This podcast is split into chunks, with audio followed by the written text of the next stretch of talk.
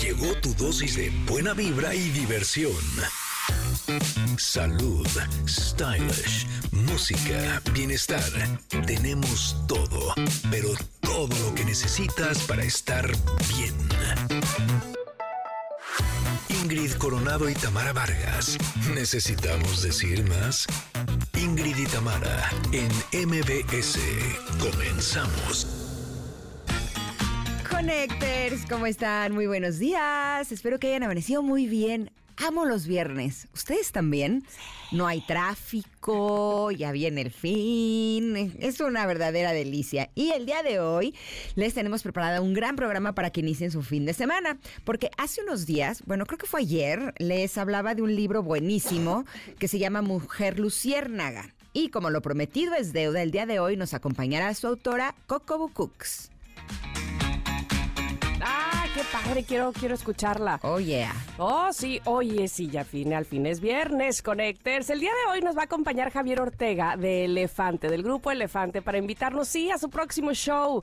Además, vamos a platicar con Samia Klimos, Karen Nava, Ricardo Malagón, de Fundación Toby, sobre su labor de rescate animal y qué debemos hacer como sociedad para erradicar el maltrato animal. Y conectarse a ustedes, ¿qué les inspira? Bueno, si ustedes aún no lo descubren, no se pierdan las recomendaciones que nos va a compartir Alex Soto. ¡Yay! Y también Sandy Beleyberg nos hablará sobre su libro Mi Journal de Embarazo. Órale, qué interesante. Escribir para una maternidad consciente es el subtítulo. Y claro, tendremos el show mágico, cómico, sensual, musical, este, zapateado y de todo aquí con eh, José Ramón Zavala, automotriz también. Así es que por favor, no se lo vayan a perder. Esto indica que sí, que ya es viernes y que estamos listas. Somos Ingrid y Tamara en MBS. Comenzamos. Ingrid y Tamara en MBS 102.5. Tal como se venía anunciando, Shakira finalmente lanzó su más reciente sencillo de nombre Copa Vacía, en compañía de uno de los cantantes colombianos de música urbana más sonados del mundo. ¿Saben quién es? Sí, Manuel Turizo, con quien protagoniza en su clip una historia muy trendy al estilo La Sirenita de Disney, obviamente con el característico sello de la barranquillera Shakira. Esta canción está recientemente lanzada. ¿Te gustó?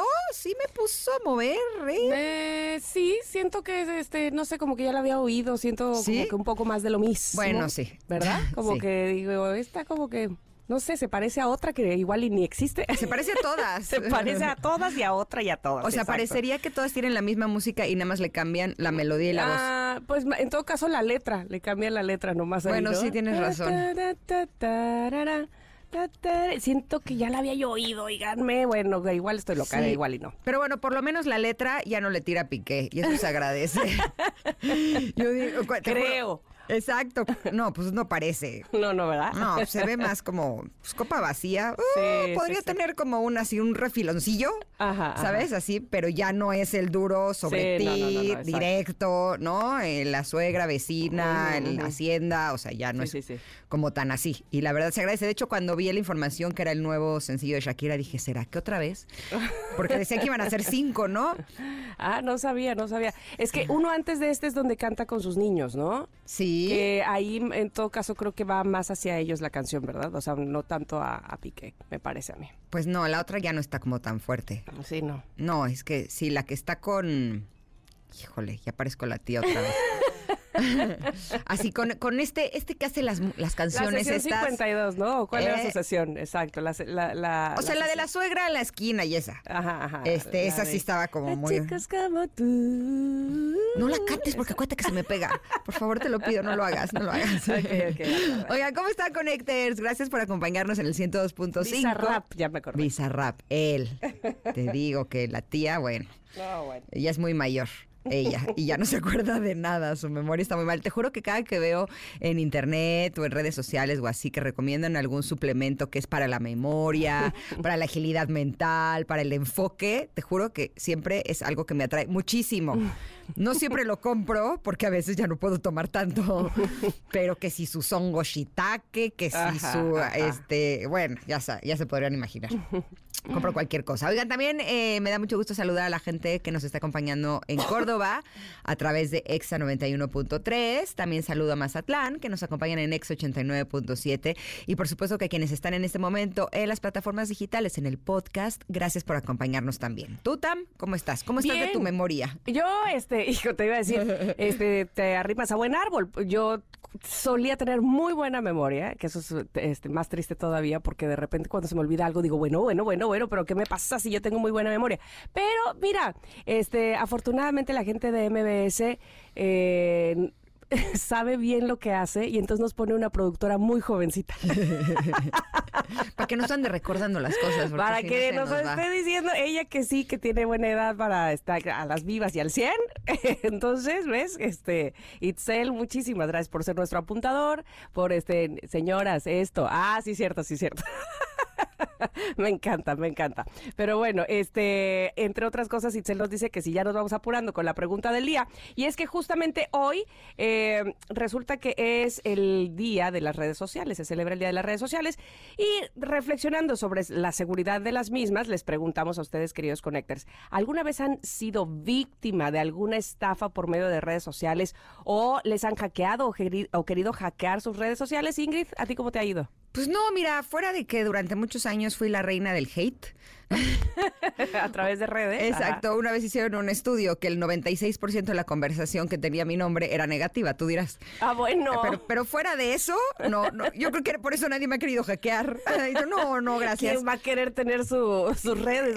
¿Quién va a querer recibir ese hate? No, muchas gracias, vamos a dejarla ya Eso ya lo pasado, pasado, diría José José, por fortuna. Y este, y todo, todo cae ¿cómo se dice? Este, pues la verdad siempre cae, siempre, siempre llega y ve la luz. Así es que listo. Oye, te voy a decir una cosa. A mí sí me han querido hackear y me acuerdo que inmediatamente busqué a Pontón. ¿Qué hago? ¿Qué hago? ¿Qué hago? Me están queriendo llamar y me están diciendo que les pase una liga. ¿Qué es esto? ¿Te acuerdas que hace, pues apenas un par de años, quizá menos, que querían hackear o que estaba muy fuerte el hackeo de WhatsApp, que todavía, pues, pero estaba como un boom de a mí también y a mí también y a mí también. Y entonces, este varios artistas inclusive ponían, oigan, me hackearon mi WhatsApp, tengan mucho cuidado porque están pidiendo este dinero a mi nombre y qué sé yo, ¿no? Me acuerdo de Facundo, me acuerdo de Mauricio Castillo, me acuerdo de varios que les pasó eso.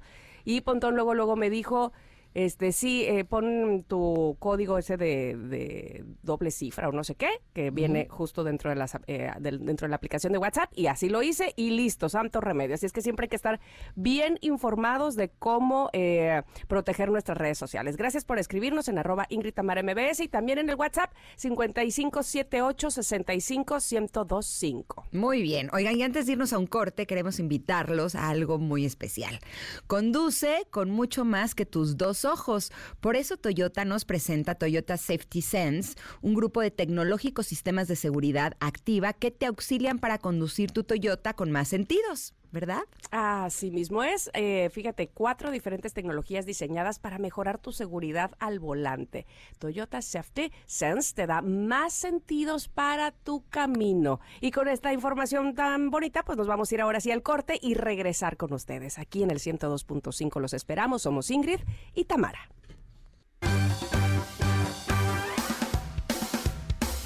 Es momento de una pausa. Ingrid y Tamara en MBS 102.5.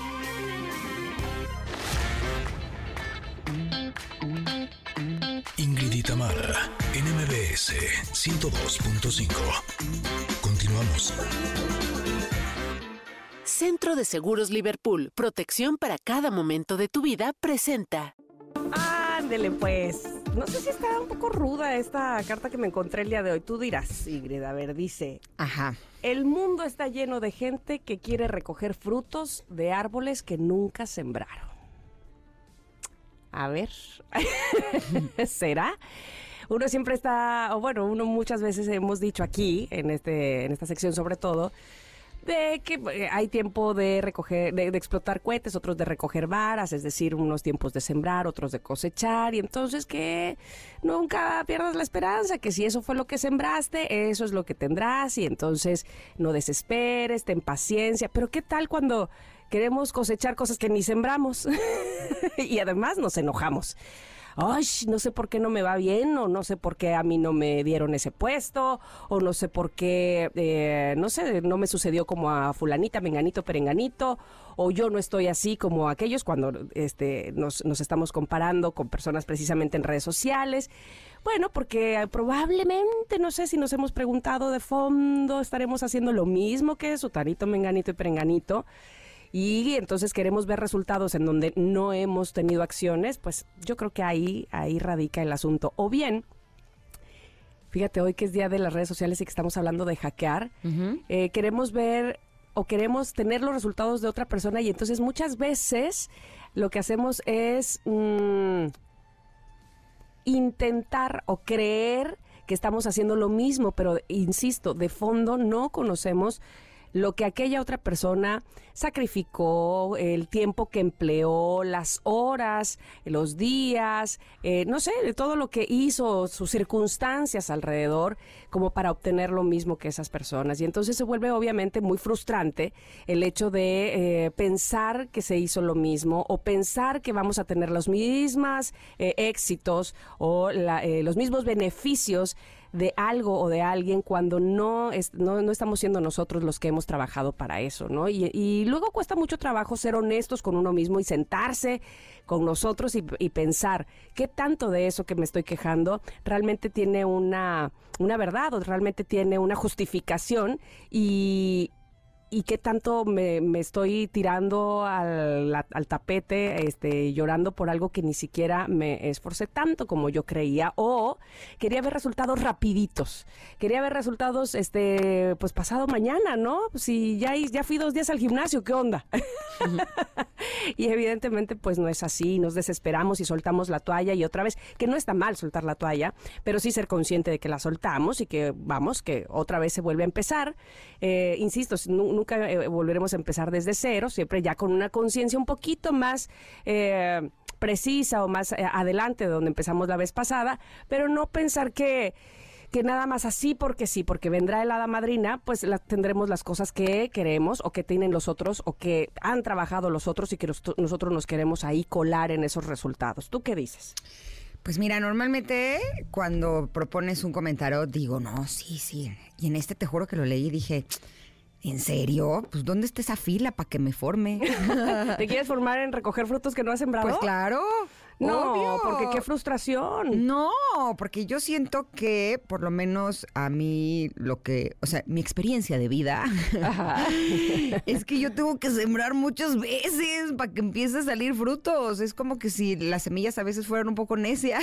Pero yo creo que todos, ¿no? Es decir, habrá unas cosas que se siembren y, sean mucho más eh, rápidas. Por ejemplo, yo veo que, lo que tú sembraste y digo, mm, a mí me cuesta esa parte y probablemente ella solo sembró una o dos semillas, yo tengo que sembrar unas 10 o 15 porque no tengo esa habilidad que ella tiene. Y a lo mejor habrá cosas que sea al revés, ¿no? Este, que tengas tú que, no sé, sembrarle más para cosas que yo logré probablemente mucho más fácil. Pero todos tenemos nuestros retos. Lo que sí me parece que no puede suceder es sentarnos a esperar a que eh, cosechar algo que jamás sembramos ni siquiera la semilla. Ahí pues no, no me parece que sea ni justo ni real, ¿no? Pues a mí lo que me está trabajo eh, me está costando trabajo es encontrar en algún área de mi vida y te juro que ahorita mientras hablaba yo decía, ¿en dónde, en dónde, en dónde he intentado cosechar un fruto de una semilla que no sembré? Ah, ¿ves? ¿Cómo no? No, por eso.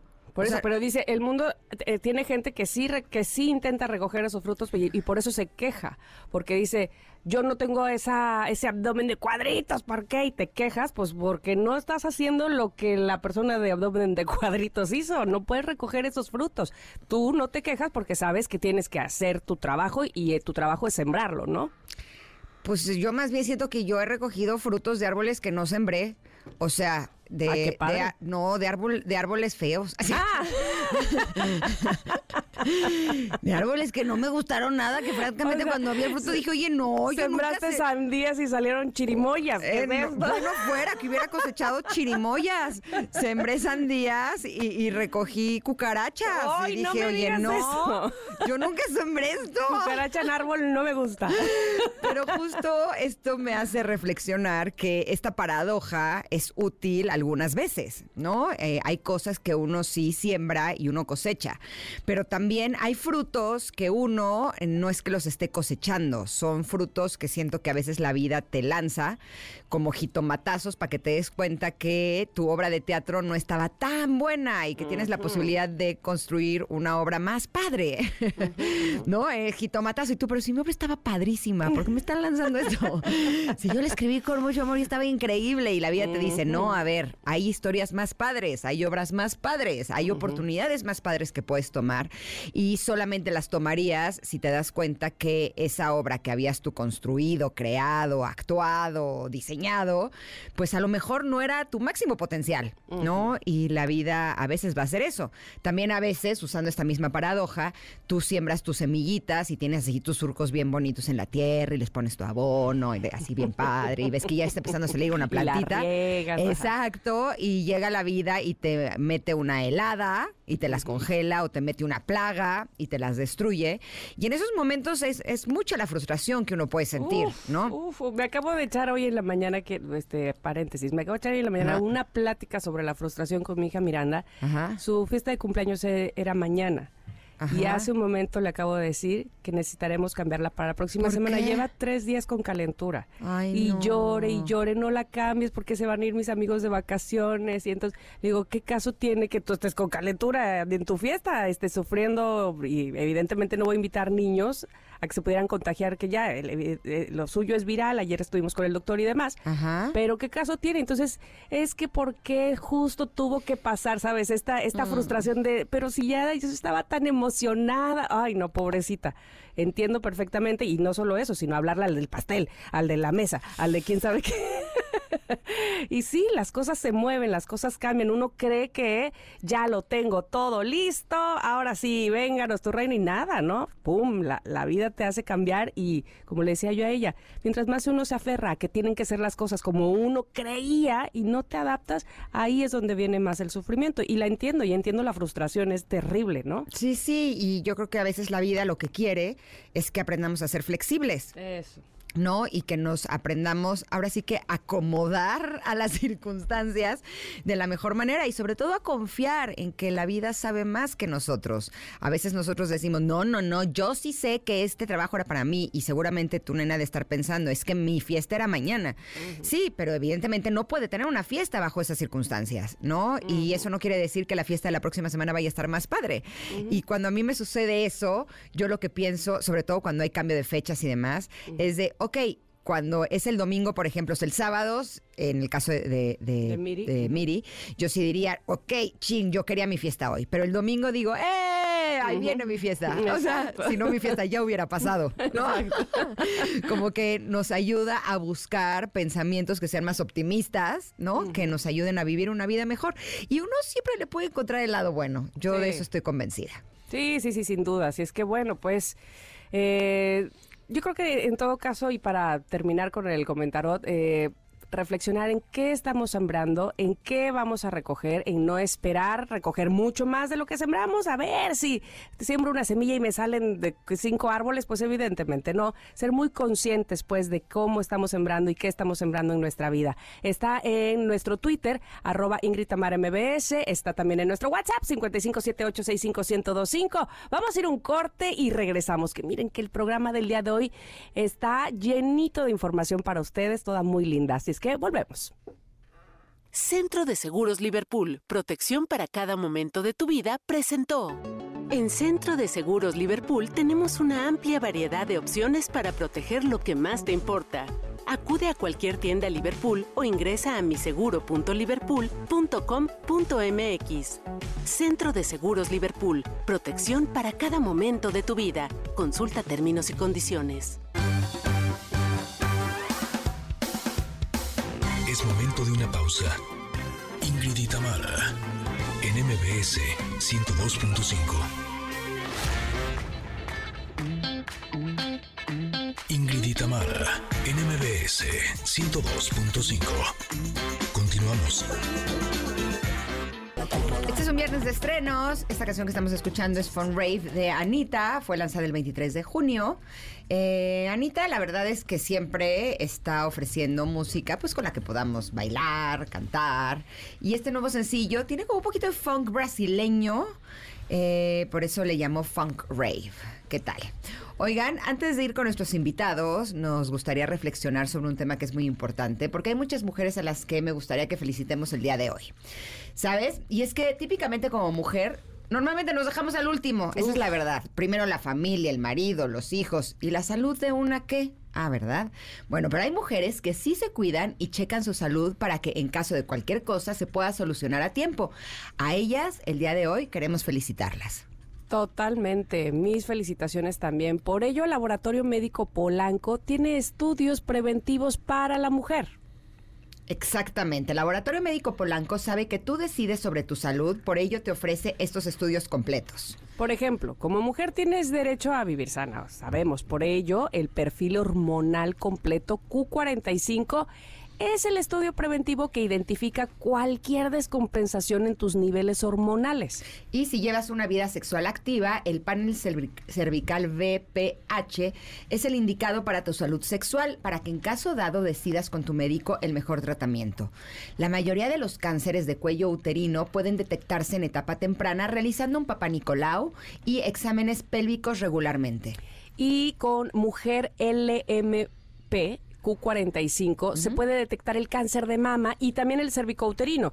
Es mejor saber a tiempo para vivir plenamente o resolver con tiempo y de la mejor manera. El eh. Laboratorio Médico Polanco apoyan a las mujeres que cuidan su salud, por eso te invitamos a que te cheques hoy para que vivas tranquila. Así es que no esperes, agenda una cita y chécate hoy.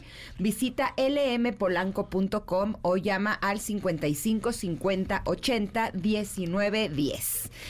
Y ahora sí les presento a nuestros invitados, ya que hace unos días, eh, de hecho el pasado domingo 25 de junio, eh, se llevó a cabo aquí en la Ciudad de México la marcha por los derechos de los animales y fue todo un éxito. Ah, estiman que asistieron alrededor de 60 mil personas que se congregaron aquí para exigir un alto a este tipo de violencia y pedir a las autoridades un rápido avance en la mejora de leyes para proteger los derechos de los animales. Por eso nos acompaña en cabina Samia Climos, Karen Nava y Ricardo Malagón, que son miembros fundadores de la Fundación Toby, una organización de rescate animal que nos va a hablar justamente de este tema. ¿Cómo están? Bienvenidos. Hola, muy bien, muchas gracias. Gracias por el espacio. Al contrario, cuéntenos cómo nos fue la marcha. Ya vi que muy bien. Sí, súper bien. La verdad es que ni nosotros esperábamos tanta gente. Em, se logró este el cometido, que, que nos escucharan, que alzáramos la voz, que todos gritáramos que pararan la violencia ya contra los animales que los castigos sean más severos, que se vayan las penas pues más grandes, ¿no? Para el maltrato animal. Oigan, este, bueno, los felicito muchísimo porque evidentemente tampoco es fácil reunir a tanta gente. Qué bueno que tuvieron eh, esta convocatoria, que la gente asistió, lo cual quiere decir que muchos de nosotros estamos conscientes del maltrato animal, de denunciarlo. ¿Qué creen que haya sido lo más importante que se logró esta vez? Pues yo creo que de las cosas más importantes fue la unión, o sea, la unión que se dio no solamente entre asociaciones civiles, rescatistas independientes, sino pues toda la sociedad que ya está cansada de abrir el celular y ver casos de perritos quemados, perritos que mm. sufren de los peores abusos y, y pues entre todos nos juntamos y se hizo o sea, era algo impresionante de verdad. Éramos muchísimas personas y todos con una misma voz, un mismo objetivo, todos en paz, eh, todos pues con mucha armonía, ¿no? Porque nosotros somos de la idea de que la violencia no se combate con más violencia. Entonces, el llamado de esta marcha fue un llamado de paz, fue un llamado de empatía, fue un llamado de amor. Y pues la verdad yo creo que fue una, un llamado que se escuchó bastante fuerte, ¿no? En, pues en todos los medios y, y en todos lados. Y pues esperamos con esto que las autoridades en general vean que no es una lucha de unos cuantos o que no es algún capricho como muchos lo dicen, ¿no? O sea, ya es una lucha que está en gran porcentaje de la sociedad y pues es una lucha que merece ser escuchada, ¿no? En este momento, ¿cómo está la ley en México? ¿Hay alguna penalización por cierto tipo de conductas de violencia y hacen falta otras o no hay ninguna regularización? Mira, por ejemplo, en la Ciudad de México tenemos muchísimas muy buenas leyes, o sea, leyes bien pensadas, leyes bien establecidas Eh, el problema, bueno, son varios problemas, ¿no? El uno es que no es, o sea, esta ley solo está en la Ciudad de México y parte de las peticiones que se hicieron en la marcha fue que se pusieran a nivel federal. Eh, para todas las ciudades, para todos los estados, todos por igual. Y otro problema con el que nosotros nos hemos encontrado muchas veces es que las leyes existen pero no se aplican. Cuando tú llegas al Ministerio Público no saben ni siquiera que hay una ley que habla de que no puedes tener a un perro amarrado, de que no lo puedes dejar en la azotea. Todo esto... Eh, pues es una batalla constante en estar diciéndole a los policías, estar diciéndole a las autoridades como no, es que esto no está permitido, ¿no? O sea, ayúdame a, a que las cosas se hagan de manera correcta. Entonces falta mucha información también hacia la sociedad en general eh, porque muchas veces nos hablan a nosotros diciendo que no saben en dónde denunciar, eh, no saben por qué se puede denunciar. Llegan las autoridades y nos pasó hace poco con un rescate que se volvió muy viral de un perrito que tenían amarrado en, la, en el patio que se estaba muriendo. Llegaron las autoridades, la familia le dijo, no, ahorita lo desamarro. Y le dijeron, ah, bueno, y se fueron. Cuando, o sea, hay que capacitar a todas estas personas para que sepan cuándo se tienen que llevar a un perro y el problema se tiene que arreglar ya en el Ministerio Público o cuándo está bien este poder pues llegar a un acuerdo con la familia, dejar al perro, es decir, son diferentes tipos de maltrato que, que pues ahora sí que todos necesitamos una capacitación en general, ¿no? Para saber cómo actuar tanto como sociedad como autoridades. Ay, tengo dos cosas que preguntarles. Déjenme ver cuál les voy a preguntar primero. tengo más cosas que preguntarles, pero es que me he tenido, digamos, casos eh, cercanos, no cercanos de que mi familia, pero eh, gente que he visto por WhatsApps, por grupos, pues, que tienen animales que no necesariamente son eh, o tendrían que estar en, en casas, que no son domésticos. Un caso específico, una leona. Ustedes también eh, ayudan a eh, que se hable con estas personas, porque eh, estas personas que los la tenían, digamos que mm, obviamente no es un lugar para un animal como este, pues no quería soltarla, no quería dejarla, estaba pues aparentemente muy encariñada y demás, pero no es un animal eh, que, doméstico o que, tenga que estar en una casa. ¿Ustedes también apoyan ahí o cómo se hace? Sí, sí nos han llegado también ese tipo de casos. Hace poco igual un seguidor nos escribió que tenía unos conocidos que tenían una, un cachorro de león. Entonces, pues estuvimos este, trabajando en conjunto con Brigada de Vigilancia Animal, por ejemplo, con otras asociaciones, con médicos que están capacitados para atender esos casos, porque, o sea, pues nosotros no sabíamos qué hacer, ¿no? Tampoco al inicio. Este, y pues sí tiene, es un tema delicado, porque si no tiene el eh, animal, eh, papel, el animal como, este que pueda habitar en un... Ajá, o sea, un papel ¿existiría ese papel? Sí, sí existe. De hecho, ese león... está permitido que un león, viva en una casa? Sí, tenía papeles ese león, de hecho. Y ahí fue ¿A quién se les da un papel como ese, por ejemplo? Eso sí lo desconozco, pero estas personas tenían el papel reglamentario para tenerlo como en su propiedad. ¿Cómo lo consiguieron? Desconocemos. Sin embargo, ellos nos decían que no los querían vender. Es que lamentablemente ellos estaban vendiendo ellos ah, estaban vendiendo a León. Y después, hablando con Brigada Animal, se nos informó que no solamente, o sea, para que ellos pudieran vender y nosotros pudiéramos comprar, digo, era una cantidad exagerada de dinero que no podíamos pagar, ¿no? Pero estábamos ahí. Sí, o sea, estábamos buscando en equipo porque estuvo ayudándonos también Eriferca de Amor Sin Raza. o sea, nos juntamos varios pues para ver de qué manera resolver la situación y nos decía Brigada Animal que se necesitan otros documentos para nosotros comprar y ellos vender. O sea, sea, no era tan sencillo como eh, hacerlo siquiera como debajo, bueno, aparte no podemos hacerlo debajo del agua porque somos un una fundación, ¿no? Entonces lo que se logró fue que hablamos con una veterinaria que tiene contactos con Profepa y mm. ellos ya se hicieron pues cargo del caso, ¿no? Ahora sí que ahí nuestro papel nada más llegó a informarles, o sea, informarle a las personas que sí podían hacer algo y, y, ya porque, pues sí, cuando le llegó el caso a Karen, de verdad no sabíamos ni por dónde empezar, ¿no? O sea, cómo, cómo rescatar Pero más allá de, tener papeles, ¿no, será más bien hacer conciencia de que ese animal no está, pues, está lejísimos de estar eh, cerca de un hábitat como el que él necesita, ¿no? Sí, claro. Y ya lamentablemente no llegamos a las investigaciones de cómo fue que llegó ese animal ahí, cómo fue que se lo vendieron, cómo fue que pudieron tener los papeles. Y el animal estaba como en un patio, o sea, de, de cemento, o sea, todo, todo era de cemento.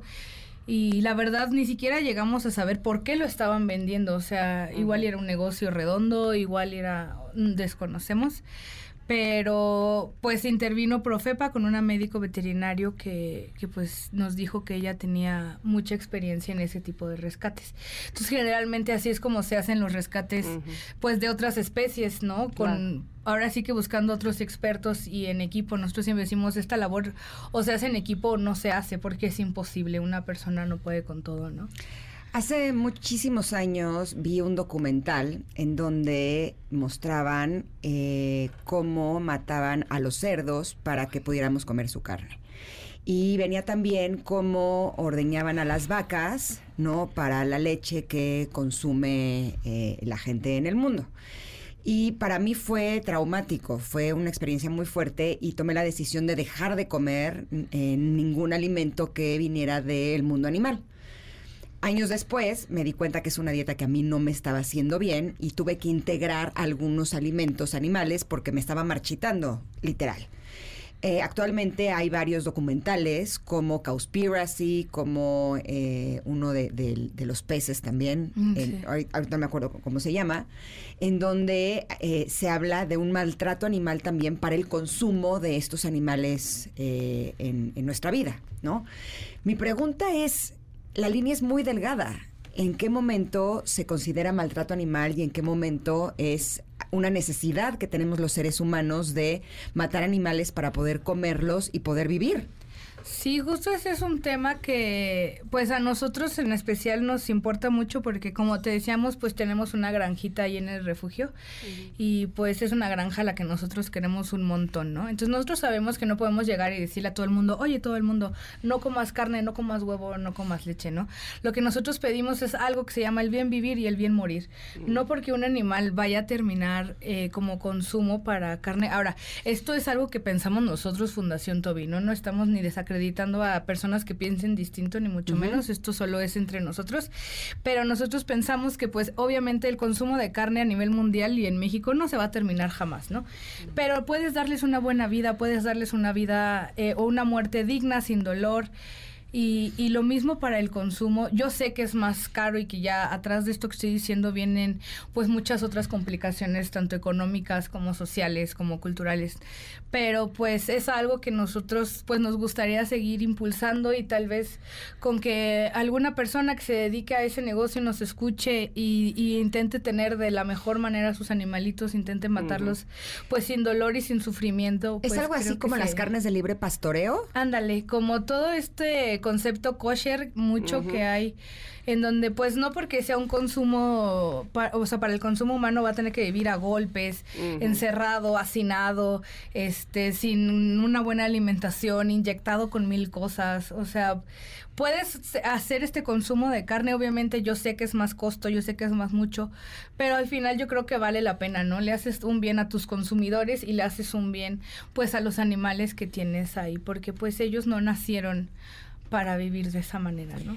Oigan, chicos, vamos a ir a un corte y yo quisiera que regresando nos dijeran después de esta marcha qué planes tienen, qué vamos, qué, qué, qué, qué, se- qué seguimos, en qué sigue esto, este, por favor, para que también nos sigamos uniendo toda la sociedad civil. ¿Les parece bien? Ok.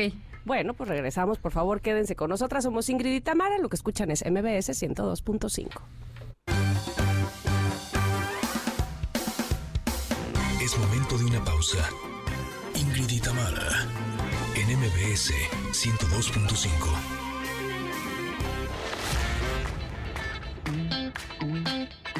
Ingrid Tamara, en MBS 102.5. Continuamos. Uy, muy Camila esto, muy Camila. Me encanta, Camila. Estoy feliz que estén de regreso. Eh, están de regreso y ahora los tres juntos, pues. ¡Qué porque felicidad! Samo vuelve a Camila. Entonces, qué bien, este qué es. bien. Este es como la canción que, que los eh, nuevamente los regresa juntos, digamos, es el reencuentro. Eh, la canción se llama Fugitivos, se lanzó apenas el 22 de junio. Y bueno, pues bienvenido Samo, que lo hemos tenido aquí en el programa y que es un talentazo, igual por supuesto que Mario Dom sin duda y que Pablo Hurtado, los tres juntos forman Camila y están de vuelta. Oye, me puse re feliz, creo que sí soy muy fan. ¿Ah, sí? Sí, sí, sí, sí, es que sí somos de la época Camila, sin duda, son del romanticismo. canción sí me gustó, esto poquito que escuchamos. Se oye bien. Está bien, sí, sí. Se oye muy Camila. Sí.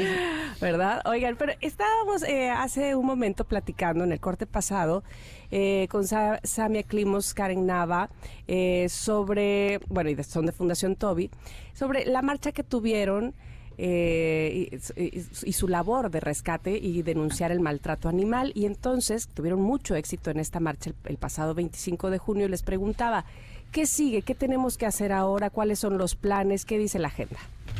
Eh, pues. Ay, eh, no te había dicho a ti, Ricardo Malagón.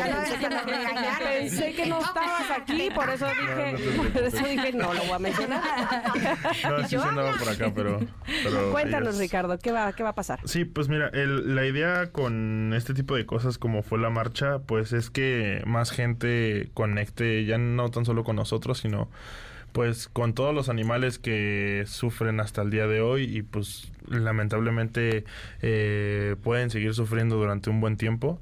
Entonces todo este tipo de cosas que estamos haciendo pues más que nada es para concientizar a la gente y pues cambiar a, lo mejor ese, ese modo de ver las cosas sobre los animales y pues lo próximo sería pues seguir eh, intentando e intentando no quitar ahora sí que em, la importancia de este tipo de cosas que pues pueden darle paso a que más gente se una a este tipo de, de movimientos y pues más que nada este tipo de conciencia que es sobre el bienestar animal ya no solo de en perros sino en animales en general eh, para cambiar un poquito la idea que tenemos en, en, bueno por lo menos en la Ciudad de México que es en nuestro donde estamos nosotros eh, y pues posteriormente empezar con otros estados donde a lo mejor está más arraigado eh, tradiciones y todo ese tipo que involucran bastante de maltrato Claro. animal.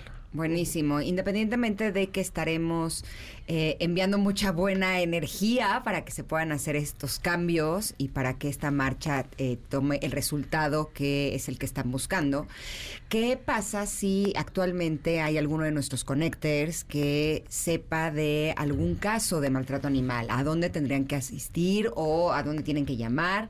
¿Dónde pueden pedir ayuda? Mira, eh, si es en el Estado de México, se hacen las denuncias a través de Propaem.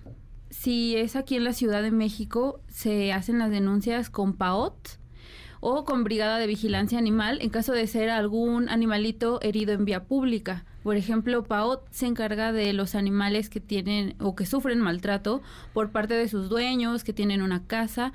Ahora, nos ha tocado también este rescates donde están los perritos encerrados en predios o en terrenos abandonados y las mismas instituciones que comenté nos envían también pues a poner una denuncia en Ministerio Público para que eh, un juez dé la orden de poder abrir ese predio y poder rescatar al animal.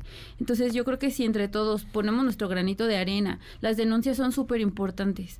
Entonces, este, pues ya nosotros, por ejemplo, nos ha tocado pues darle difusión, pero la verdad es que la gente que hace las denuncias también tiene, por ahí se lleva su aplauso, porque no podríamos nosotros hacer todo, no podríamos hacer denuncias, no podríamos difundir, no podríamos estar en todos lados. Entonces, si entre todos, como sociedad, fundaciones, instituciones gubernamentales, eh, pues nos encargamos y nos echamos todos la mano, pues híjole, vamos a poder Claro. lograr algo más, más grande. Oigan, pues les agradecemos muchísimo que hayan estado con nosotros. De verdad que eh, siempre es importante tocar estos temas, obviamente, y que cada vez nos sumemos más a esta causa. Gracias. ¿Dónde se les puede localizar ustedes, Fundación Toby? Estamos como arroba Fundación Toby en todas las redes sociales. Tenemos hasta TikTok, YouTube, ya, ya no sabemos dónde más estar. Y pues de nuestro lado agradecerles un montón por el espacio y por permitirnos hablar de este tema que pues para nosotros literalmente es nuestra vida entera, ¿no? Entonces el hecho de que ustedes pues nos apoyen a dar este tipo de difusiones, igual y alguien nos está escuchando y dice, el próximo año yo también voy a la Eso. marcha. Así será. Más Además allá de marchar. de que la Oh, ciudad no, está sí, llena de sí, espectaculares. Igual, igual y alguien que está escuchando también tiene la idea de poner algún refugio, híjole. Sí, claro. La verdad es súper buenísimo que, que la gente quiera hacer algo así, ¿no? Y pues si tienen dudas, si quieren algún consejo y lo que sea, estamos también para, para brindárselos. Buenísimo, les agradecemos muchísimo que hayan estado con nosotros Muchas este gracias. día. Gracias. Oigan, y híjole, les tenemos una noticia bien interesante. A ver, les, voy a, Sí. les voy a preguntar. ¿Les gustaría leer sin dolor de cabeza? Sin estrés, sin releer párrafos, sin cansarte y con total concentración, atención, comprensión y retención. No, hombre, por supuesto que todos dijimos sí, sí Ujú. quiero. Bueno, pues este es el momento de aprender a leer en serio. Envía un WhatsApp al 55 55 00 26 96 o haz una llamada y cuelga al 55 55 00 26 96. La Fundación México Lee te otorga una beca del 50% de descuento para que aprendas a leer 10 veces más rápido, con total comprensión y con excelente retención. La Fundación México Lee creó la campaña por un México lector y con la participación de Sileo ayudarán a 100 familias para que reciban esta beca de capacitación y aprendan a leer un libro de 100 páginas en 15 minutos, comprendiendo todo. ¿Qué tal? No, es una maravilla. Si es que solicita una clase muestra para conocer cómo funciona la lectura rápida al 55 55 00 26 96 o envía un WhatsApp o haz una llamada perdida. Recuerda que la Fundación México Lee te da una beca del 50% de descuento y si Leo te da garantía de resultado por escrito. Lee libros, correos, artículos, archivos, reportajes, fichas técnicas, periódicos y mucho más en menos tiempo. Haz una llamada y cuelga o envía WhatsApp con la frase yo sí leo al 55 55 00 26 96. Ahí les voy otra vez. 55 55 00 26 96 y van a obter- a obtener 50% de descuento en toda la capacitación más una clase muestra. Durante la clase van a evaluar cuántas palabras lees, comprendes y retienes por minuto y descubre cuál es tu canal natural de aprendizaje. Fundación México Lee y Sí Leo te dan la mano, así es que solicita tu beca 55 55 00 26 96 55 55 00 26 96. Bueno, mientras tú mandas tu WhatsApp, nosotras vamos a ir a un corte, vamos a regresar con la segunda hora de este programa que se llama Ingrid y Tamara en MBS. Es momento de una pausa. Ingrid y en MBS 102.5.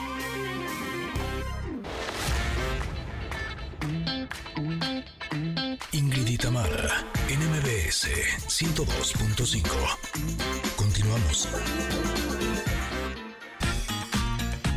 Connectors, en la primera hora de Ingrid y Tamara en MBS, Samia Climos, Karen Nava, Ricardo Malagón de Fundación Toby nos hablaron sobre su labor de rescate animal en México. Escuchen un poquito de lo que nos dijeron.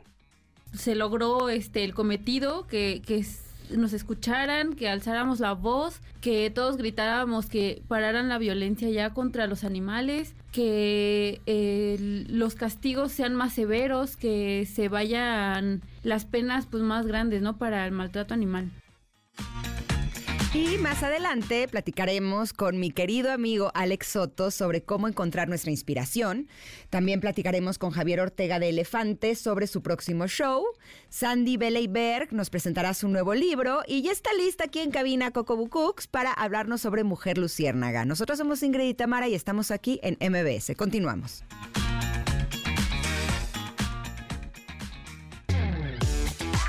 Ingrid y Tamara, MBS 102.5.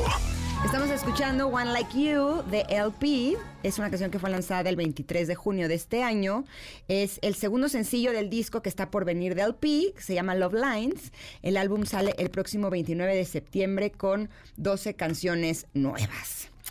Pero ahora les voy a presentar a nuestra siguiente invitada. Les compartí en este programa que estuve tomando una certificación de conferencista y yo sí les quiero confesar que la historia de la mujer que tengo en este momento en cabina no solamente me tocó el corazón.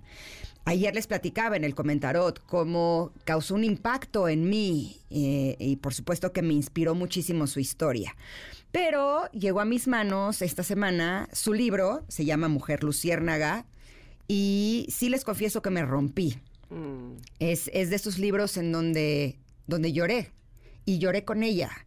Y me, me sorprende el hecho de que haya una mujer que tenga la capacidad de salir adelante con esa fuerza que solamente ella lo ha hecho. En, eh, en este libro, en una de, las, eh, en la portada, pero en donde habla un poco de, de- de ella, hay una frase que me parece que es importantísima y se las quiero compartir antes de presentarla.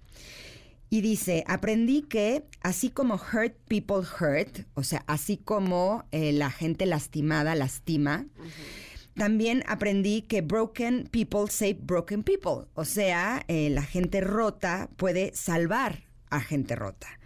Esta es una frase de su propia inspiración, por lo que veo, y ella es Coco Bukux. Bienvenida. Gracias Ingrid, me da mucho gusto estar aquí, muchas gracias por la invitación. Eh, estoy muy contenta de estar presentando este libro y pues bueno, con esta intro que me das eh, como de Wonder Woman, ¿no? Lo eres, lo eres. Y debo decirte que conocí un poco de tu historia a través de esta certificación. Y, y sí fue para mí muy fuerte saber que, que una niña, un adolescente y una mujer haya tenido que pasar por todo eso. Pero cuando me adentré a tu libro me di cuenta que eso era un pedacito, que, que- que había cosas muy fuertes en, tu historia y que el hecho de que estés escribiendo este libro no solamente es un acto de valor, sino que también me sorprendió la forma en la que conoces tu historia y la historia de tu familia. Hasta me sentí mal. Dije, ¿cómo puedes saber de, de- de todos estos sucesos tan importantes que, que pasaron y que no son temas que se hablan en una sobremesa de una tarde de domingo? ¿No? Es- ¿Realmente hiciste una investigación o, o es algo con lo que tú has vivido? Ambas. Eh, claro que me cuesta trabajo a veces hablar de estas cosas, pero siento que hay que hacerlo, porque a nadie le gusta, como bien dices, no es de lo que hablas en, después de la comida, ¿no? Vamos a tomarnos un té y hablemos del abuso infantil, ¿no? Levante la mano quien, a quien le tocó en esta casa, ¿no? Eh, y sí también hice algo de investigación. Por ahí, una amiga que fue la que me dio los cursos de, de escritura, me dijo, la verdad a través de los ojos de la escritora también puede tener tintes eh, pues de drama y, y algunas cosas que no sean, no tiene que ser un documental, ¿no? La mayoría de los hechos que ahí pongo son ciertos, los hablé con mi mamá, con mi abuela en su momento y puede haber una embarradita novelesca, ¿no? Pero, pero bueno, sí, las cosas fuertes que ahí relato son ciertas, 100%. Bueno, más o menos puedo de- de- dilucidar de qué, de qué va tu historia, este, que no sé si quieras dar un contexto para quienes no tuvimos la fortuna como Ingrid de, de saberla en, en su pasado curso, que ya se me antoja al mil, por cierto, ese curso, ¿eh? esa, esa certificación, este, porque vaya que, que entiendo que además de, lo propio que te da el, eh, es la certificación, este, conocer... eh, personas como tú que puedan además eh, pues darnos retroalimentación y, y darnos mucho más allá que una simple amistad que además veo ahora que puede surgir aquí en, en este, en esta par de mujeres que escucho. Eh, ¿Quisieras darnos un poco de contexto para saber más qué pasó o, o cómo es que llegó a ti la mujer luciérnaga? Eh, yo creo que tuve una niñez y una adolescencia y también te puedo decir una juventud temprana con muchas dificultades a lo que yo le llamo los momentos de oscuridad. Eh, pues sí, fue víctima de abuso, eh, abandono por parte de mi padre, eh, tuve padrastros que, que sufrían de alcoholismo o sufren de alcoholismo. Eh, yo misma entré en una etapa de alcoholismo y adicción que después tuve que superar. He pasado por, por trastornos eh, de enfermedades mentales como la depresión. Mi papá fue diagnosticado con bipolaridad. eh, mi hermano tiene eh, trastorno esquizoafectivo. O sea, so- es un cúmulo de experiencias que siento que a veces sería más fácil derrotarte y decir, ay, ¿sabes qué? Yo ya me cansé. a mí el paquete que me tocó, oiga, está muy pesado. Se lo regreso. Sí, no, ¿dónde está el área de atención al cliente? Porque a mí este no me gustó, quiero otro. Entonces, eh, creo que hablar de esto, eh, bueno, a mí de hecho me encanta en el libro tener humor negro y decir, bueno, esto ya pasó, pero se los voy a contar, no, no quiero violines al fondo, no quiero que, que sea una historia tristísima, sino decir, mira, ya pasó, ahora me río. Cuando te ríes de algo muchas veces es porque ya lo superaste. Cuando ya lo ves con sentido del humor, quiere decir que, bueno, ya, ya atravesaste lo más feo, ¿no? Y quiero compartirles cómo encontré yo la luz, porque es importantísimo después de atravesar un momento eh, tan oscuro como puede ser una depresión profunda y, tener un intento suicida, cómo salir adelante y decir, a ver, espera, no, esto está mal, la vida sí vale la pena y voy a encontrarle voy a ver el vacío medio lleno porque el vacío ya no, no me salió y esto no me está llevando a ningún lugar bueno. Entonces, eh, sé que hay muchos caminos que la, que la gente puede encontrar para salir adelante. Yo les comparto el mío, porque en una de esas se les prende el foco, se les prende la luciérnaga y dicen, ah, pues, ¿sabes qué? Primero voy a pedir ayuda porque sola o solo no puedo. Eso es lo más importante que quiero transmitir en este, con este libro. O sea, yo sola no podía, levanté la mano y ¿qué crees? Hay eh, psicoterapia, hay psiquiatras, hay instituciones públicas que te pueden ayudar, em, hay tratamiento, o sea, hay un millón de cosas que puedes hacer si estás en la oscuridad. Y la luz, tu luz, te pertenece. Como bien dices en tu libro, eh, la vida no es un cuento de hadas, porque es vida, no cuento. Y, me queda clarísimo después de, escuchar tu historia. Y para mí, lo que tú estás haciendo a través de este libro es algo que realmente vale la pena. Es, es, es algo que puede ayudar a muchísimas personas que se estén sintiendo como te sentías tú, derrotados, sin esperanza de vida, creyendo que la vida no es linda y que solamente hay cosas difíciles que uno tiene que superar. En una parte de este libro hablas de la puerca, que es la loca de la casa, que llamamos aquí, y que te decía, ¿a dónde crees que vas con todo este show de escribir? Hora de guardar el numerito y nunca más contarlo con nadie. Se van a reír de ti seguro, me das pena. Y sí, ¿cuántas veces hemos querido guardar este numerito y no hablar de las cosas que han sido importantes para nosotros, que nos han marcado de alguna manera? Pero el hecho de que tú lo compartas es, por lo menos para mí, es es algo que me, puede ayudar en mis propios desafíos, en mis propias guerras internas y externas. Y estoy segura de que a nuestros connectors también les va a ayudar. Vamos a seguir platicando contigo porque lo que a mí me gustaría saber es cómo lo lograste, cómo lo hiciste, cómo eh, te quitaste esta mochila de toda esta historia personal que venías cargando durante muchos años y te convertiste en esta mujer luciérnaga. Pero tenemos que ir a un corte. Seguimos platicando al regreso. Ella es Coco Cooks y nos habla de Mujer Luciérnaga. Somos Ingrid y Tamara y estamos aquí en el 102.5. Regresamos. Es momento de una pausa. Ingrid y Tamara en MBS 102.5.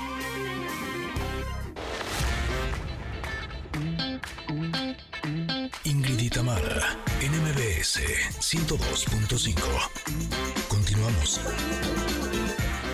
Sí, Gwen Stefani está de regreso también. Este se llama True Baby o True Babe. Es una canción que fue lanzada el 23 de junio del 2023. Yo soy muy fan de Gwen Stefani. Ah, La amo con todo mi corazón y el hecho de que esté de regreso. Bueno, tengo hasta sus lipsticks. Ándale. sus lipsticks rojos, que los amo. sí, soy muy fan.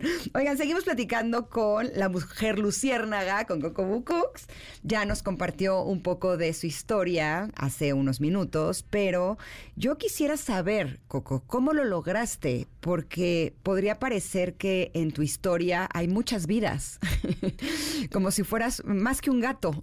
Así se ha sentido, créeme, a ratos. Oh. Salir de, la oscuridad una tras otra. Em, yo creo que, sobre todo cuando atravesé el periodo de depresión, hay una parte que se siente como locura y la locura, eh, en la locura te sientes muy sola. Entonces, salir de ese lugar y decir, no estoy sola, necesito ayuda, fue el primer paso para poder salir, bueno, de varios hoyos en realidad. Porque una vez dije, eh, necesito hablar con alguien, me está consumiendo tanta cosa, tanto trauma y tantas emociones que traigo dentro. Me ofrecieron hablar con una psicoterapeuta y dije, sí, al instante. Oye, ¿crees que sí? Sí, sí quiero. Siempre iba a las consultas, siempre llegaba a tiempo. Eh, de hecho, yo pagaba la consulta. O sea, tenía 19 o 20 años y entonces cuando me dicen no tengo recursos, yo digo, vende galletas, eh, cuida niños, eh, haz algo Pasea para poder- perros, lo, que lo que sea, sea. para poder salir, porque es una inversión en ti. No estás gastando el dinero, estás invirtiendo en ti. La primera vez que salí de esa oscuridad fue con psicoterapia. La segunda vez fue una depresión inmunda que me dio y ahí ya eh, necesité tratamiento psiquiátrico. Pero es romper tabúes, porque en México estigmatizamos mucho la enfermedad mental, ¿no? Estás loco, o sea, ¿cómo crees que va a ir al psiquiatra? Y, y ahí yo dije, me siento tan mal que si no, sí me voy a morir. O sea, prefiero ir con el psiquiatra y que me dé este tratamiento para poder salir adelante. Y como platico a las personas que me preguntan, no generan adicción. O sea, claro que lo tienes que hacer con supervisión médica. Eh, muchos tratamientos ya son muy modernos, la ciencia está muy avanzada, no generan adicción y los puedes tomar durante un tiempo.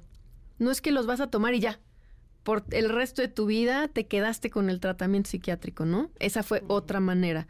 Otra manera de encontrar mi luz fue, pues bueno, cuando decidí dejar de beber y de drogarme, o sea, entrando a grupos de 12 pasos, que son maravillosos porque a mí siento que eso fue mm, la unión, como la amalgama que unió la psicoterapia con el tratamiento psiquiátrico y con una manera de verme a mí misma que me permitió realmente sanar.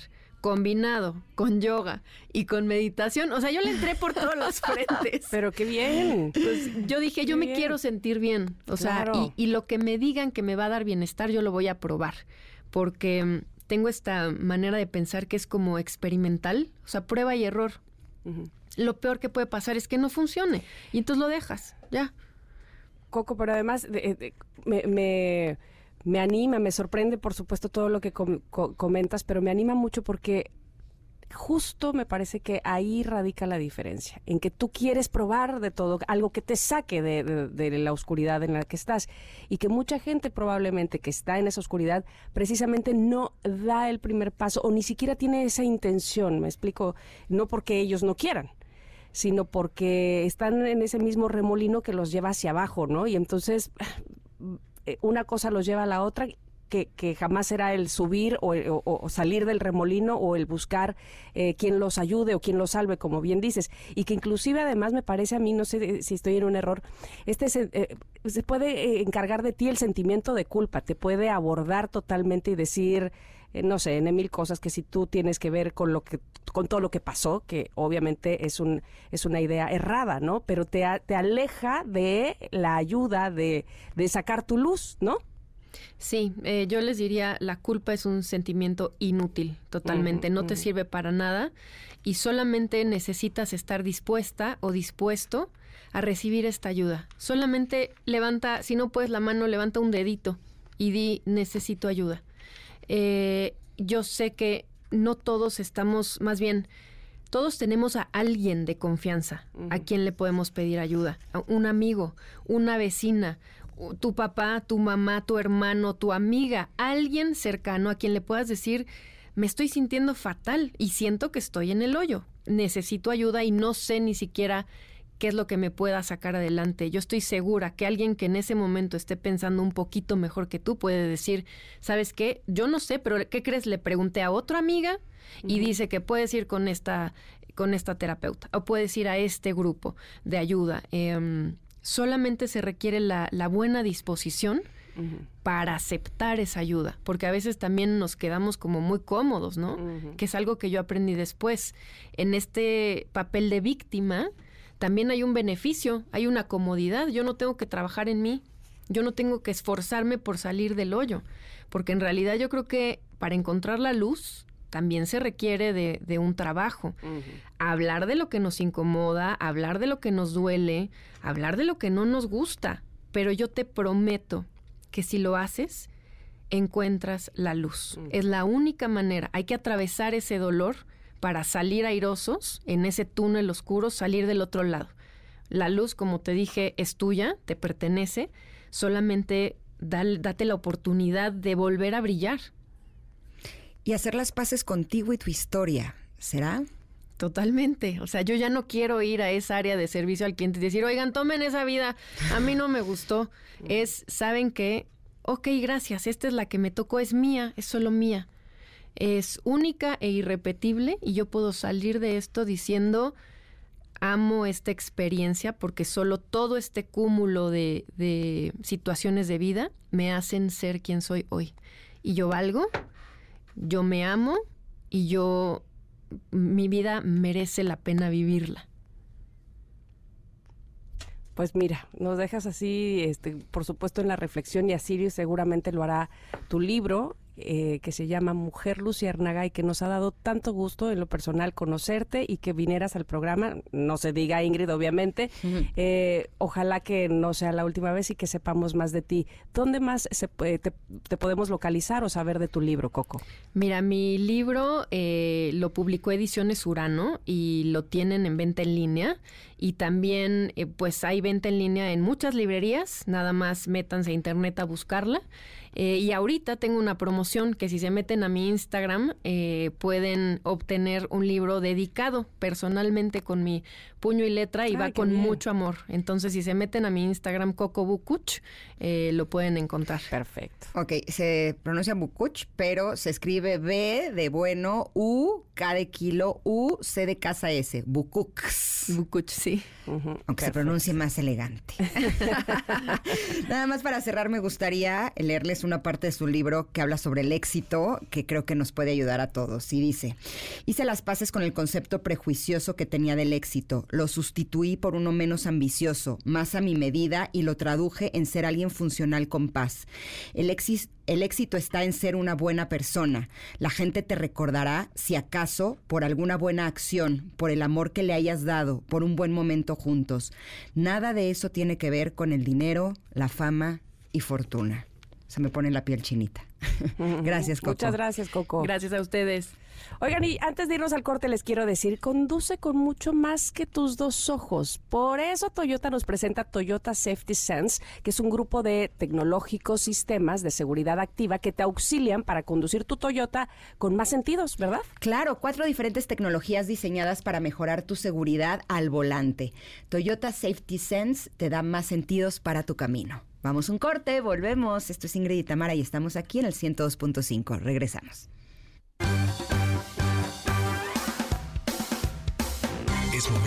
Pausa.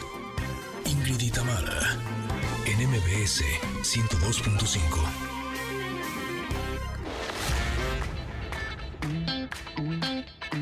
Ingrid y Tamara en MBS 102.5. Continuamos. Ay, mira, tenía mucho que no escuchaba a Jason Mraz y está lanzando esta canción que tiene mucho su estilo también, esto de como de buenas vibras. Se llama Feel Good Too. La lanzó apenas el 23 de junio y hoy, bueno, pues estamos eh, en cuestión musical. Eh, escuchando estrenos. Así es que ojalá que les haya gustado nuevamente escuchar a Jason Mraz. Oigan, seguramente te voy a preguntar a ti, Ingrid, cuando estás, estuviste embarazada. Ajá. Eh, sobre todo la primera vez, cuando que no sabías ni qué onda, qué, qué pasa, qué, de acá, dónde voy, qué es esto, porque me siento así, porque me siento así, porque ahora me siento todo lo contrario, ¿no? De un día a otro o de un mes a otro. Y, y, más allá de ir con el doctor y que te dijera, bueno, sí, esto es normal o esto te va a pasar, escuchar o sentirte identificada con otras mujeres embarazadas era fundamental. A mí me pasó, por supuesto, yo supongo que a muchas de ustedes que pasaron por ese proceso también. Y por eso me da mucho gusto que hoy escuchemos a Sandy Beleyberg, es ella escritora, y nos presenta su libro Mi Journal de Embarazo, Escribir para una maternidad consciente. Bienvenida, Sandy, ¿cómo estás? Hola, ¿cómo están? Muy contentas de estar aquí con ustedes. Y nosotras de que nos platiques precisamente sobre tu libro, que eh, supongo que va un poco por ahí, ¿no? Sobre tu experiencia de tu embarazo o tus embarazos, no sé cuántos hayas tenido ya. Miren, yo, yo te contesto rápido, yo tengo eh, dos niños, pero eh, este libro, mira, yo soy directora editorial de Naranjadul. Naranjadul es una comunidad virtual de mamás, de maternidad, de crianza, y que empezamos hace seis años y estamos en todas las redes sociales. Y la idea de Naranjadul es eh, darle un acompañamiento a, a, las mamás, un acompañamiento activo, porque pues como sabemos todas las que somos mamás, a veces la maternidad puede sentirse como un lugar muy solitario, entonces nuestra, nuestra misión es como hacer un lugar mejor de este mundo, una mamá a la vez, ¿no? Entonces, eh, la idea de este libro surge como una consecuencia de Naranjadul. Eh, nosotros creemos en Naranjadul en la maternidad, en la crianza consciente, que a lo mejor algunos seguramente ya lo han escuchado, la crianza consciente viene dentro de este paraguas que es la crianza respetuosa. Pero ustedes me van a preguntar, ¿qué es la crianza consciente? La crianza consciente, ¿cuál la diferencia a grandes rasgos? Es que se enfoca en el cuidador, en la mamá, en, en el bienestar y en cómo se siente la mamá. Porque para poder cuidar a alguien hay que sentirnos bien, hay que estar cuidados. Sí. Entonces, este libro lo sacamos, es nuestro nuevo bebé, lo sacamos hace, este, apenas acaba de salir en mayo, está en librerías. Y la idea de este libro es para estas embarazadas, para estas nuevas mamás, eh, desde este momento, desde que, que, es tan delicado, que es tan vulnerable como el embarazo, que ellas puedan tener un journal, un, diario, exacto, donde puedan escribir y donde puedan hacer una, tener una maternidad mucho más consciente mm, desde el día uno. Sí, me gusta porque cuando yo he estado embarazada, sí soy de las que he comprado libros, que me den información, pero no había visto uno en el que uno participa. Exacto, donde tú pusieras tu propia información. Exacto, eh, normalmente es, o sea, como que leemos o escuchamos la información, pero el poder tener un journal como es este y decir cómo me siento, de hecho, hay una parte que se me hizo maravillosa en donde habla de estoy llorona y te da las opciones de por qué estás llorona. Amo. No es solamente un libro que te dice vas a estar llorona, sino todas las cosas por las cuales crees que estás llorona, cuando en realidad es porque traes una bomba hormonal que es muy difícil de manejar y las que hemos estado embarazadas lo sabemos. Claro, y también la idea de esta, de hacer conciencia, es que muchas veces cuando somos mamás y cuando estamos sintiendo desde el embarazo, estamos sintiendo un millón de cosas y a veces esas cosas nos abruman y tenemos estas reacciones en automático. La propuesta de hacer journal, de hacer un diario, es que nosotros revisemos nuestra propia historia. Está increíble el libro porque una parte también te, te invita a hacer una revisión de cómo fue la maternidad de tu mamá, ah, si todavía oh. tienes a tu abuela viva, cómo fue su maternidad, revisar cómo fue tu infancia, para poder criar desde la conciencia, para cuando tú le arrojas luz a cómo fueron ciertas cosas que tú viviste, también haces una conciencia y no le repites ciertas heridas que a lo mejor tú tienes de tu propia infancia y no se las pasas en automático a tu bebé, a tu bebé, a tu hijo, sino que cuando tú las revisas puedes concientizar y puedes trabajarlas. Entonces esta idea del journal es poder poner conciencia y tener conciencia de todas estas cosas que nos están afectando, que nos, que nos emocionan. Hay otra parte que también eh, eh, aprovecha para que la pareja, para que el papá de tus hijos también pueda escribir. Y todo lo hace en el libro de una manera súper divertida, súper dinámica, para que no, no, no, no lo sientas como pesado, aburrido, sino es muy divertido todo el libro. Ay, me encanta el concepto, me, me, gusta mucho, yo que soy mucho precisamente de llevar diarios, eh, lo que más disfruto de, de llevar un diario es ir a las primeras hojas o al, no sé, regresar a mi diario del 2017 y digo, ay, mira, ya había yo pasado por esto y aquí lo resolví así, ¿no? Entonces, efectivamente, así haces conciencia de cómo sobrellevaste ciertas cosas, en fin, eh, lo que sentías en aquel momento y sobre todo desahogar, ¿no? Este, a, través de la escritura todo aquello que estás sintiendo. Vamos a ir un corte, Sandy. Regresando, te voy a pedir eh, que nos digas si hay alguna manera, no sé, se me ocurre, que tú que tienes este journal, es decir, aquella persona que lo adquiera, puede tener alguna... Eh, interacción o comunicación con otras mamás que también lo están llevando. ¿Me lo platicas al regreso? Sí, claro que sí, con mucho Perfecto. Bueno, pues volvemos con este Mi Journal de Embarazo, escribir para una maternidad consciente. Está Sandy Belliver con nosotras, la escritora, aquí con Ingrid y Tamara en MBS.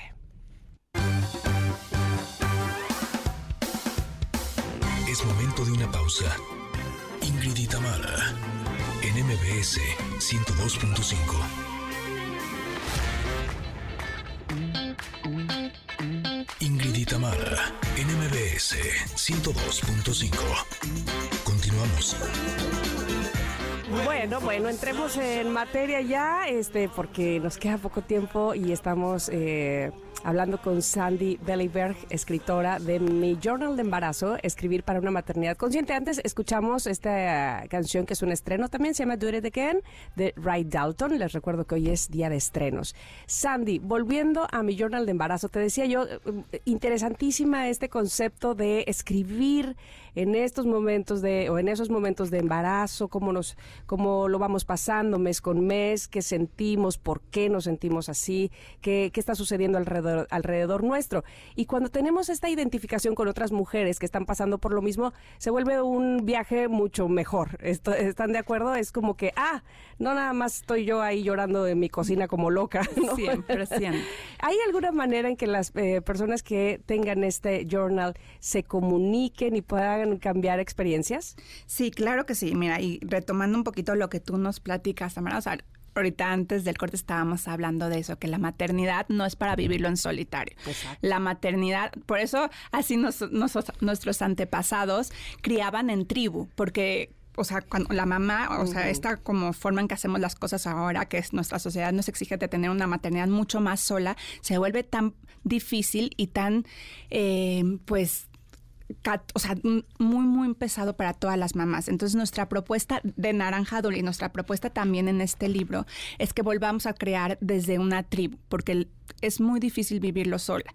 Eh, en Naranja Dul eh, creamos una tribu que es una tribu eh, virtual, porque pues ahorita la tecnología ya tiene grandes ventajas, entonces nos permite que nuestras mamás estén conectadas y tenemos cientos y cientos de grupos de WhatsApp que se conocen mamás y que están viviendo su maternidad juntas. En el libro lo que nosotros eh, eh, proponemos es que a través de este journaling, de a través de hacer este, esta revisión, hacemos, por ejemplo, hace poquito hicimos un taller increíble de journaling, que, que fue un taller virtual, porque todos nuestros talleres son virtuales, entonces pueden meter muchísimas personas, muchísimas mamás, y en este taller virtual de journaling, de hacer tu diario, tú vas conectando con otras mamás y te vas dando cuenta que no, no eres la única que está pasando por lo, por eso, no es la, la única que a veces te quieres encerrar en el baño a llorar o la única que quieres a veces rentar a tus hijos por un ratito y eso no te hace ser mala mamá, que a veces eh, eso es lo que cambió. Antes, hace muchos años, antes de que empezara, eh, yo te, te, diría a lo mejor hace 10 años o cuando nuestras mamás eran mamás de niños más chicos, era muy difícil hablar de la maternidad desde una desde una eh, vulnerabilidad o desde una realidad. Era como, es la maternidad perfecta, yo no tengo derecho a quejarme y todo es mm. color de rosa.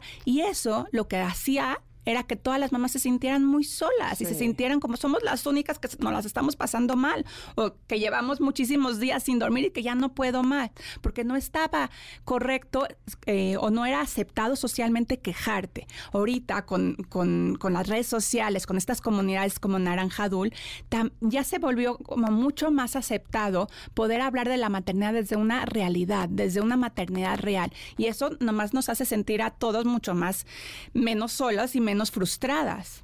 Sobre todo porque lo platicábamos en el corte, siento que eh, la maternidad, sobre todo el primer año, o sea, como que no estamos orgánicamente hechas para hacerlo solas.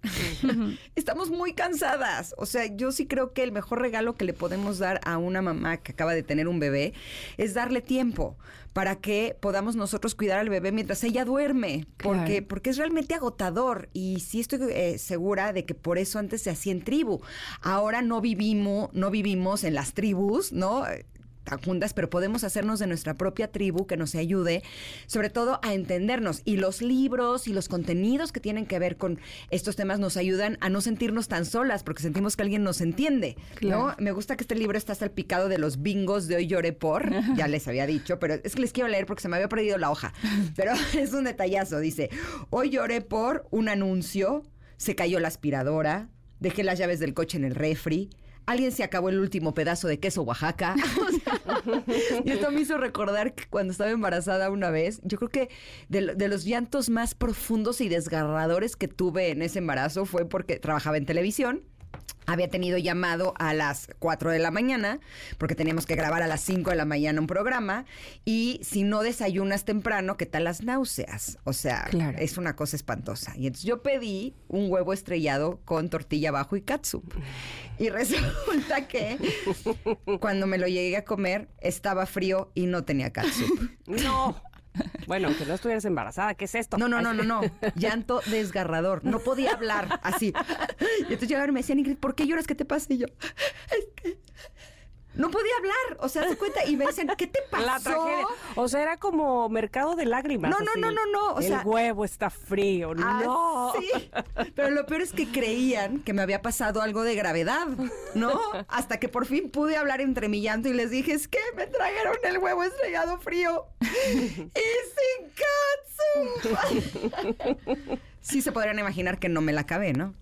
O sea, toda la vida me, me echaron eh, carrilla por mi huevo. Pero es que realmente es así. Cuando estás embarazada es así. Cuando estás en lactancia es así. Claro. ¿no? Hay pequeñas cosas que pueden ser gigantescas y el hecho de, de que te las comuniquen antes, durante y después puede ser un alivio total. No, y piensa, el posparto es un momento súper difícil y súper, por primera vez en nuestras vidas, nosotros estamos acostumbrados como seres humanos a poner nuestras necesidades por encima de todos. Queremos, si tenemos hambre, comemos, si tenemos sueño, dormimos. Y por primera vez en nuestra vida, cuando nace nuestro bebecito y nos los entregan en el hospital, nos dicen, no, ahora tienes que satisfacer las necesidades de otro ser antes que las tuyas. Y eso nos, nos, nos cambia, o sea, nos decimos, ¿cómo? Tenemos que literal ponernos una nueva piel de mamás, que no estamos acostumbradas a vivir a eso. Entonces puede ser muy abrumador. Es importante tener una tribu, es importante seguir haciendo cosas que a ti te recargan tu vaso, que te ayudan, que te hacen sentir bien como persona, como mujer, porque lo, lo que termina pasando muchas veces a muchas mamás es que se, se enfocan completamente en atender a ese bebé y no se atienden a sí mismas. Y es muy difícil cuidar cuando tú no estás cuidada. De acuerdo. Ay, no, me encanta. las- eh, eh, ya estoy escribiéndole aquí a la productora. Tenemos que hacer una pregunta del día. ¿Qué fue lo más dramático y, y loco que hiciste mientras estabas embarazada? Porque todas seguramente tenemos historias de esas. este, o antojos que nadie más entendía más que tú. En fin, todo esto se puede plasmar en, en mi journal de embarazo, eh, escribir para una maternidad consciente. Sandy, ¿dónde lo podemos encontrar? Cuéntanos. Ok, lo pueden encontrar en todas las librerías del país, lo pueden encontrar en Gandhi, lo pueden encontrar en Sanborns, lo pueden encontrar en, en el sótano, lo pueden encontrar en, en, en Liverpool, en todas las librerías en- eh, lo pueden encontrar, lo pueden encontrar también como audiolibro, en, eh, lo pueden encontrar en Audible o en o, o lo pueden buscar en varios lugares como audiolibro, también lo pueden eh, encontrar y, y también está en su en Amazon, está en su versión digital o en su versión física. Entonces, si lo piden en Amazon o en Mercado Libre, les llega al día siguiente. Es un buen regalo de baby shower. Ay, buenísimo. No, buenísimo. Este y el álbum del bebé. Así. Pero una vez. hacemos un combo. Muchísimas gracias por estar con nosotros. No, Andy. gracias a ustedes. Gracias, gracias Andy. Oigan, pues les traemos más buenas noticias. Fíjense que Liverpool tiene servicios y experiencias para hacer más fácil tu vida. Y entonces han creado un espacio dedicado a la belleza para mujeres y hombres, ¿eh? Se llama Beauty Experience y es el lugar perfecto para consentirse con servicios rápidos y especializados. A ver qué les parecería un peinado para una ocasión especial. O un nuevo color de uñas. Ay, creo que ya me hace falta, ¿eh? Yo también. Depilación de cejas. No, hombre, entre muchos otros más. Así es que adquiere tu tarjeta de lealtad. Entre más servicios tengas, podrás obtener increíbles beneficios. Todo eso en un mismo lugar. Está buenísima la Beauty Experience de Liverpool. Nos damos un corte, pero regresamos con la tercera hora que les tenemos grandes invitados. Esto es Ingrid y Tamara y estamos aquí en el 102.5. Volvemos. Es momento de una pausa. Ingrid y Tamara, en MBS 102.5.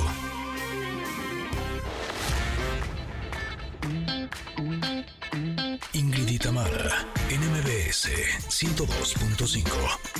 Continuamos. Connectors, en estas dos primeras horas de Ingrid y Tamara en MBS hemos hablado sobre la importancia de erradicar el maltrato animal en México. También Coco Bucux nos habló de su libro Mujer Luciérnaga y mucho más. Oigan, aún queda mucho más. En esta última hora, fíjense que Alex Soto nos va a decir cómo podemos descubrir nuestra fuente de inspiración. Y también tendremos el show cómico, mágico, musical, sensual y de autos con José Ramón Zavala. Pero ya están listos Javier y Rafa del Grupo Elefante para invitarnos a su próximo concierto. Así es que por favor, quédense ahí donde están, nada más súbanle más al radio. Somos Ingrid y Tamara en MBS.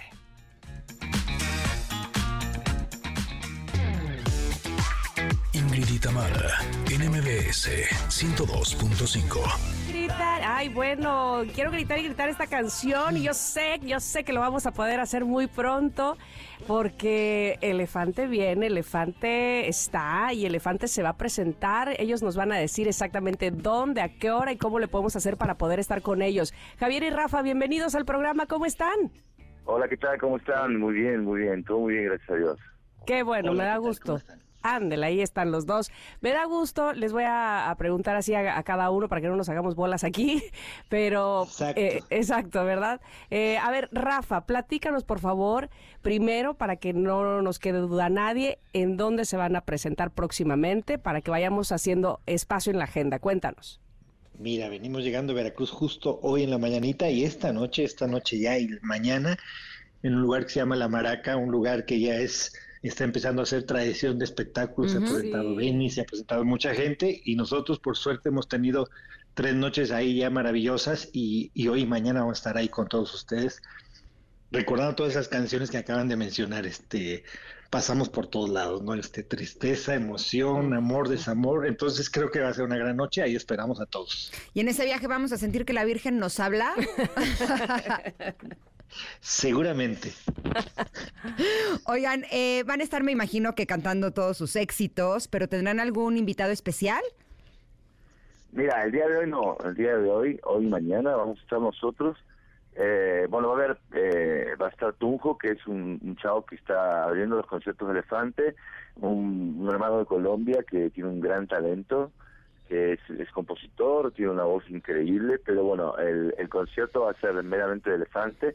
Como te decía Rafa, desde las primeras canciones del primer disco hasta el último que hemos hecho, eh, sí es un concierto muy padre porque es, eh, es, muy, es muy íntimo, es un lugar en el cual vemos cara a cara a la gente, la tenemos cerquita, podemos estar eh, a, a, un metro de, de nuestro público, incluso se, se, da el cotorreo a veces de que ellos pidan canciones y nosotros las palomeamos en el momento también, aparte de, de, del concierto que ya tenemos montado, ¿no? Entonces queremos aprovechar para invitarlos a todos, porque es un tipo de show que no, que no se puede ver eh, todos los días, ¿no? Tener, tener este, tan cerquita y poder, poder disfrutar el, el concierto de esa manera.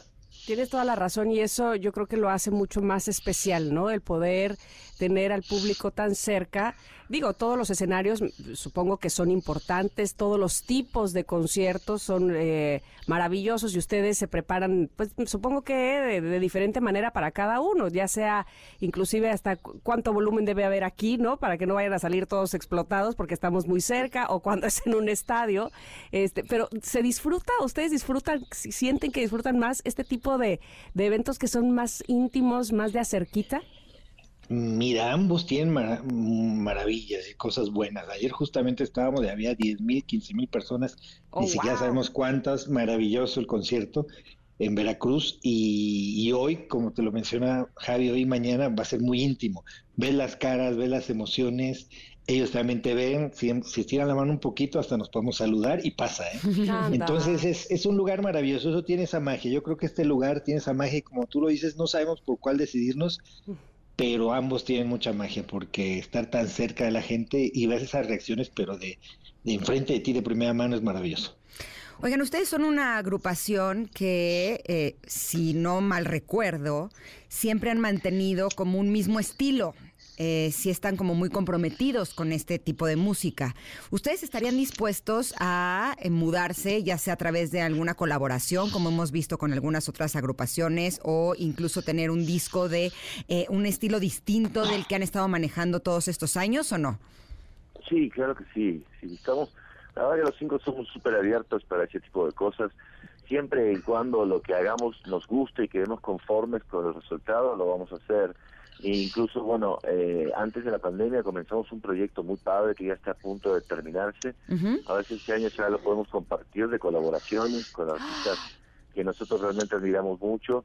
Nos hemos dado el gustito de, de hacer un disco, ¿no? De, con colaboraciones de todos ellos, en donde son los éxitos de Elefante, pero que los van a poder escuchar en versiones completamente diferentes ah. y, y, en versiones que te puedo decir desde el norteño hasta la banda no pasando wow. por obviamente el pop el rock y, y, y lo latino que, que hace elefante Así que sí, sí, la verdad que sí, y justamente este disco que les vamos a compartir a lo largo del año lo comprueba, ¿no?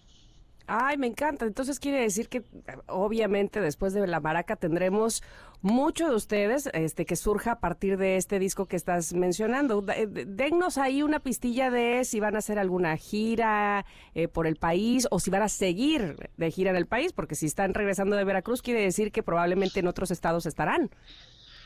Sí, andamos en una gira por todos lados, por suerte. La siguiente semana vamos a abandonar un poco México porque vamos a, Estados Unidos, vamos a dar cuatro conciertos por allá en el ah, estado de Texas. Va a estar muy bueno, Dallas, Houston, Misión, Texas y Austin. Entonces va a estar muy bueno y luego regresamos a México para muchos compromisos, muchos conciertos. Regresamos a Ecuador, que, que vamos cada rato porque por suerte allá Elefante está muy fuertes, hay planes para ir a Perú, hay planes para ir a Colombia. Entonces, vamos a andar viajando mucho. Nosotros este, éramos muy jóvenes, pero ahora ya nos vemos por tanto viaje, ya no tanto, ya no tanto. Seguimos siendo, pero ya no nos vemos tan jóvenes. Exacto. Oigan, 22 años, pero nos vemos un poquito más, más grandes.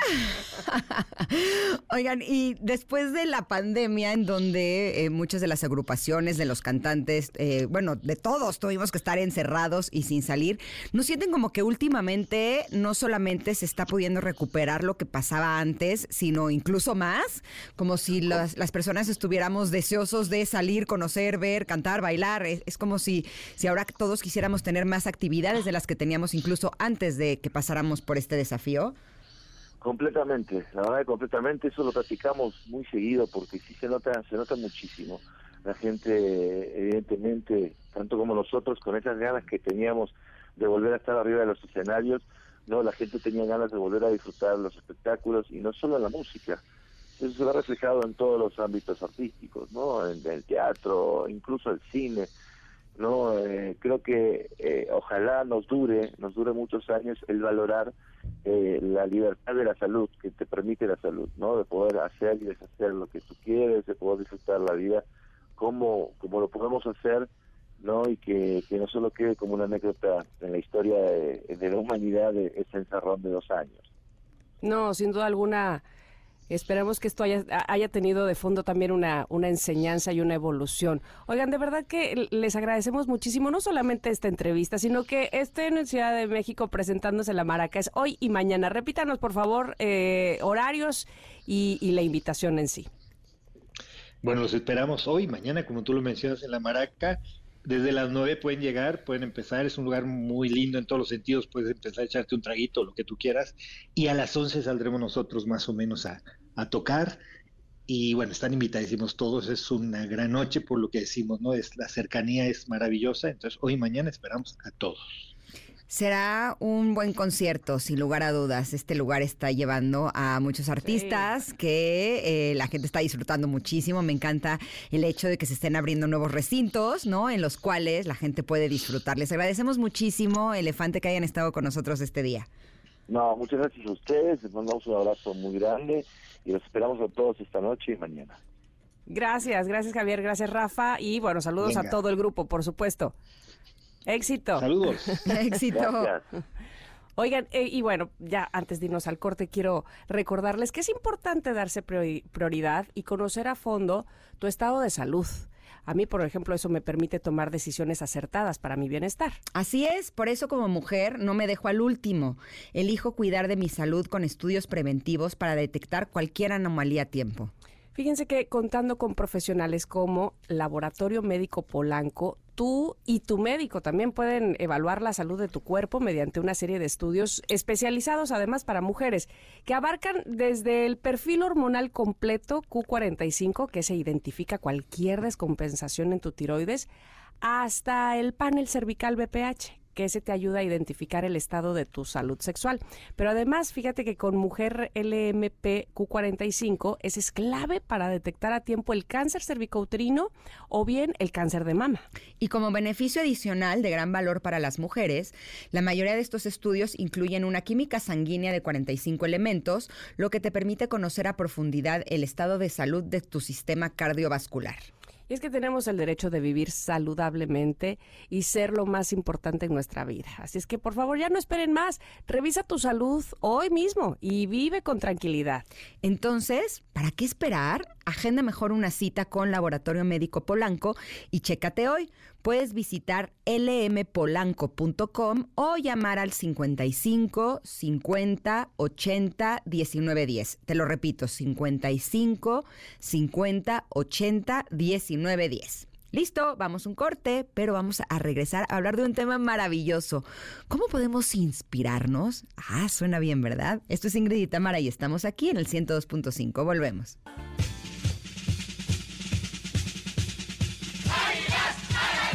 Miércoles 28 de junio fue la presentación del nuevo plumaje del Club América. Así es, se dieron a conocer las nuevas jerseys para la apertura 2023 en alianza con Caliente, la casa de apuestas líder en México. Esta alianza durará hasta el 2027. MBS 102.5 estuvo presente en esta renovación. Y Mónica Rodríguez, futbolista de la Liga Femenil, tiene un mensaje para todas ustedes. Escuchémoslo. Chicas de MBS Radio, les manda un saludo a su amiga Mónica Rodríguez de la América Femenil para decirles que nada, que los sueños se cumplen, nosotros estamos cumpliendo el sueño de muchas niñas y también el que nosotros alguna vez tuvimos, que sigan trabajando y que sigan luchando para cumplirlos.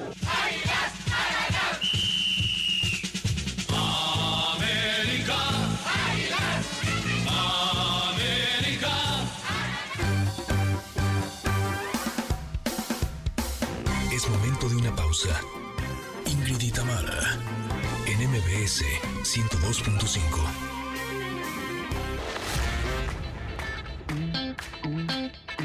Ingrid y Tamara, en MBS 102.5.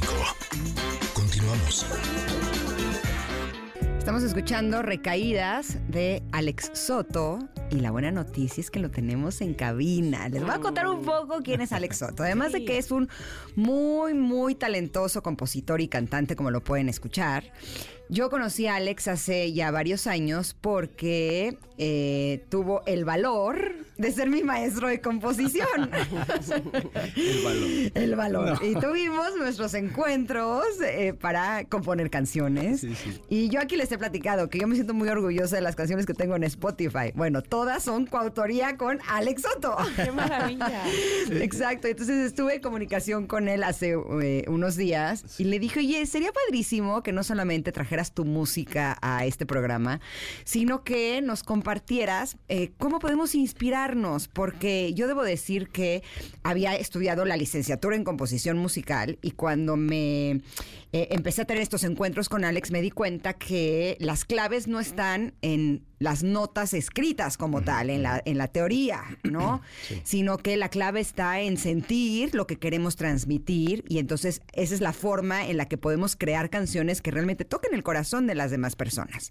Por eso estoy muy feliz de que estés con nosotros este día, Alex. Bienvenido. Muchas gracias, yo también estoy muy contento. Es, eh, eh, es, es un gustazo vol- volverte a ver y este, Ahora por acá. Ahora por acá. Te- tengo que, eh, te- tristemente tengo que corregir, no, no, no es que haya tenido el valor, en realidad ¿No? es un gustazo. A, a mí me, a me gusta mucho compartir, eh, creo que es un- una parte bien linda de compartir conocimiento, ¿no? Tengo esta como, como beta ahí de, de- de ser maestro, me encanta compartir conocimiento y creo que además es muy lindo compartir cosas que, que al otro le interesan, ¿no? O sea, no es como que estabas en una escuela y tenía que yo darte clases, sino como que, oye, quiero aprender esto, que, que es una de las cosas que eh, con el tiempo eh, eh, más te he admirado, Ingrid, porque creo que muchas veces no queremos aprender. Y en eso eh, nos perdemos un montón de, de oportunidades, ¿no? Hablando ya de, de la creatividad, pues creo que lo primero es este aprender a aprender, ¿no? O sea, no todo lo que sabemos, ¿no? Este ya es lo, lo- lo único, al contrario, como que hay que abrirse. Creo que eh, en el caso específico de las canciones, la materia prima es- la vivencia, ¿no? Si no tienes nada que contar, dice, no lo digo yo, lo dice el, el maestro Quincy Jones, si no tienes nada que contar en la música, mejor quédate callado. ¿No? Sí. no lo digo yo, lo dice el maestro Quincy Jones, por eso, este, a ver, díganle que no. Exacto. Oye, Alex, bueno, te Hola. saludo, me da mucho gusto que estés aquí. Para mí, y yo les he contado algunas veces, no sé si ha quedado claro, pero es, es todo un misterio esto que hacen los, los compositores, porque eh, le- le- siempre me da mucha curiosidad cómo no se desdicen, es decir, Tienen, eh, ahí está la creatividad, está latente, está la inspiración probablemente. Y los temas finalmente pueden ser los mismos. Por muchas eh, historias, tantas como personas hay en el mundo, hay, pues muchas pudieran parecerse o se habla básicamente de los mismos temas. Y entonces, ¿cómo en qué momento tienes que tener muchísima confianza en lo que estás este, escribiendo como para decir, no me estoy repitiendo, no estoy eh, emulando a otra persona, esto es lo mío, esta es mi historia, este, y, y, dejarte ir, dejarte fluir. Así es como, como se hace una canción. Sí, justo, y, te acordarás, ¿no? De los lugares comunes, ¿no? Hay, hay, muchas frases que ya están hechas, ¿no? O sea, yo no me, imagino poniendo en ninguna de mis canciones el corazón partido, ¿no? Porque es, porque bueno. Pero puede ser partido.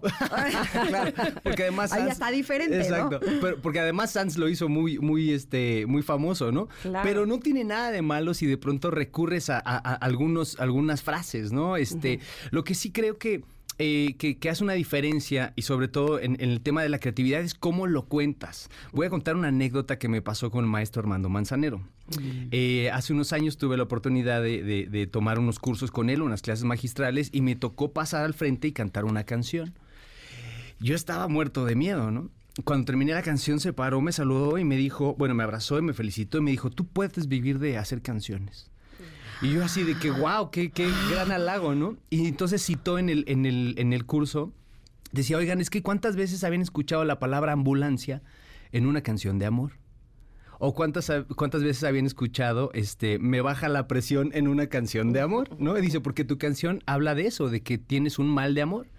Y este, y en realidad estás hablando de un tema que han hablado un montón de boleros y un montón de salsas y un montón de canciones románticas y a lo mejor hasta de rock. Cualquier género, claro. Exacto. dice, lo importante es cómo lo cuentas, ¿no? O sea, no tanto el qué. Y creo que esto también pasa en el cine y en el teatro y en las series de televisión. Probablemente ya están escritas casi todas las historias, ¿no? Más bien es cómo o desde dónde lo cuentas. Creo que es una parte fundamental a la hora de, de la creatividad desde qué perspectiva estoy abordando el tema, ¿no? Si soy, si soy, si voy a hablar del corazón roto, soy el corazón roto, soy el que rompió el corazón, soy el que se lo rompieron, y desde esas eh, eh, formas de, de, contarlo, cómo lo voy a contar, ¿no? Que creo que es importante. Y sí tiene un grado de inspiración, ¿no? O sea, sí es cierto que los compositores cuando traemos el corazón un poquito mayugado o roto, este, sí se compone diferente, ¿no? Te lleva a lugares donde te obliga este, a, lo que decía Quincy Jones, ¿no? A, decir cosas y sí te pone en, un estado, o bueno, por lo menos yo lo, he constatado, sí te pone en un estado eh, mental, en una instancia mental mucho más creativo, ¿no? O sea, este, no sé, y evidentemente eh, eh, el tema da para mucho, ¿no? O sea, no, recuerdo este, así a, ciencia cierta los, los Óscares o, las premiaciones de los Arieles, pero seguramente había historias de amor, sí o sí. Todas. Todas, ¿no? Seguramente. o sea, Shakespeare siempre pone este, historias ahí que, donde tiene que ver el corazón y la familia y todo esto. O sea, siento que es un tema que probablemente nunca se va a acabar, ¿no? Por, por esta necesidad que tiene el ser humano de sentirse querido. Pero es más bien imprimir tu propio estilo, ¿no? Y defender. Es lo que dices tú. Es como lo cuentas tú, seguramente no es como lo cuenta cualquier otra persona. Es decir, eh, ahí, ahí va tu, tu estilo eh, impreso. En el mejor de los casos, sí. Y, lo, hemos, lo, he platicado con Ingrid este, en varias ocasiones y con Emiliano también, ¿no? De eh, eh, buscar el estilo, ¿no? Creo que hay grandes compositores en México. Eh, la verdad es que es un país de muchos, muchos compositores desde hace muchos años y cada uno tiene cierta los destacados tienen una forma, ¿no? De escribir. Me pongo a pensar en, las plumas más, este, digamos, de este, de, más para acá de estos años y no yéndome a los boleros, sino, por ejemplo, los chicos de Matiz, ¿no? Tienen un, estilo. Los Rake tienen un estilo, ¿no? Julio tiene una forma de escribir. Camila, contábamos hoy en la mañana que están de regreso juntos los tres. Mario tiene, tiene un estilo de, componer. Hace poquito este, estaba eh, trabajando con Alejandra Guzmán y, caí en cuenta, claro, esta canción la hizo Mario y, escuchas el estilo y dices, por supuesto que tiene, todo el sello. Todo el sello y toda la esencia. eh, eh, van evolu eh, no sé si evolucionando es la palabra, pues, como todos evolucionamos, ¿verdad? Pero no, no, somos los mismos que hace 20 años. Y es que eh, un ejemplo muy claro para mí es alguien que admiro muchísimo, que es Natalia Lafourcade. Y entonces eh, yo veo su primer canción que se hizo famosa, que Uy, fue sí. la primer que, sa- que sacó, es en el 2000. En el 2000. Y entonces hace referencia a cosas que de verdad estaban pasando en el 2000, que si Martita Sagún, que si Gael García, Sí. que si Ricky Martin, que si quién sabe qué. Sí. Y, y nadie lo plasmaba mejor que ella. Pero a lo que voy con esto de evolucionar es que evidentemente el día de hoy no compone de la misma manera. Claro. Eh, se ha dado el gusto de hacer eh, discos totalmente instrumentales donde ella ni canta y dices, wow, o sea, ¿cómo? cómo?" Y, y, lo- y- y vendidos, o sea, muy vendidos, ¿no? Entonces, eh, finalmente es eh, sí el amor o sí los mismos temas, pero tú vas cambiando y no escribes desde el mismo punto, ¿no? Sí, bueno, y, y pareciera moletía, pero en el mejor de los casos no escribes igual que hace 23 años, ¿no? O sea, lo mejor que te puede pasar, Sí, claro. porque- Si no, pregúntale a Arjona. Sí, sí, Ay, bueno, ¿será? no sé, fíjate No que... sé si él, no sé. Fíjate que, que- Él escribe lo mismo, a- ¿no? a- hablando de Arjona, me gustaban más las canciones que hacía hace muchos años, ¿no? Ya no voy, a- no voy a entrar en, en temas, este, En detalles. en detalles, pero bueno, regresando a Natalia, sí creo que ella tiene una evolución y tiene una, una mm, facilidad, bueno. Es un talento, no sé si es fácil, porque eh, a lo mejor vemos el resultado y creemos que es fácil, ¿no? Pero seguramente debe tener mm, eh, estos procesos creativos que van de la mano con su vida. Y me, y- me gusta mucho que hayas puesto ese ejemplo, porque Natalia creo que es muy auténtica, ¿no? O, eh, si bien empezó como un artista muy pop, porque fue súper pop cuando Sí. tenía, que será 18, 19 18, años. 17, por ahí, Exacto. ajá. Este, y ahora que, que, que es una chica ya entrada, bueno, rumbo a los 40, ¿no? Sigue teniendo esencia, creo que tiene mensaje, tiene cosas que decir y a mí en lo particular no me aburre, ¿no? o sea, no, no. siento que se tiene esta capacidad creativa, no sé si de reinvención, porque es ella, es su esencia, ¿no? Pero sí ha sabido cómo contar, ¿no? Eh, en qué etapa, en qué, en qué está, en qué ¿En qué etapa, exacto, Exacto, en qué sí, sí, etapa de su vida está y me parece que es, eh, es admirable. No sé si todos eh, los artistas lo puedan hacer, ¿no? Eh, eh, por ejemplo, Shakira lo está haciendo, ¿no? De una manera este, muy, muy mediática, ¿no? Y es, son sus canciones, ¿no? Contar su vida a través de canciones. Y algo tan complicado como lo que, lo que vivió, sacarlo ahí es, es, es, la verdad a mí me parece muy valiente, ¿no? Y me parece, eso es el arte para mí, ¿no? Ahora, yo me acuerdo que cuando mi, mi hijo Paolo estaba súper chiquitito, yo creo que tenía como seis años, un día llegó y me dijo, oye, ma, ¿y las canciones todas son o de amor o de que le echan la culpa? O de desamor, claro. Claro. Pero me encantó que lo dijo, de, de- le echan la culpa, Claro. ¿no?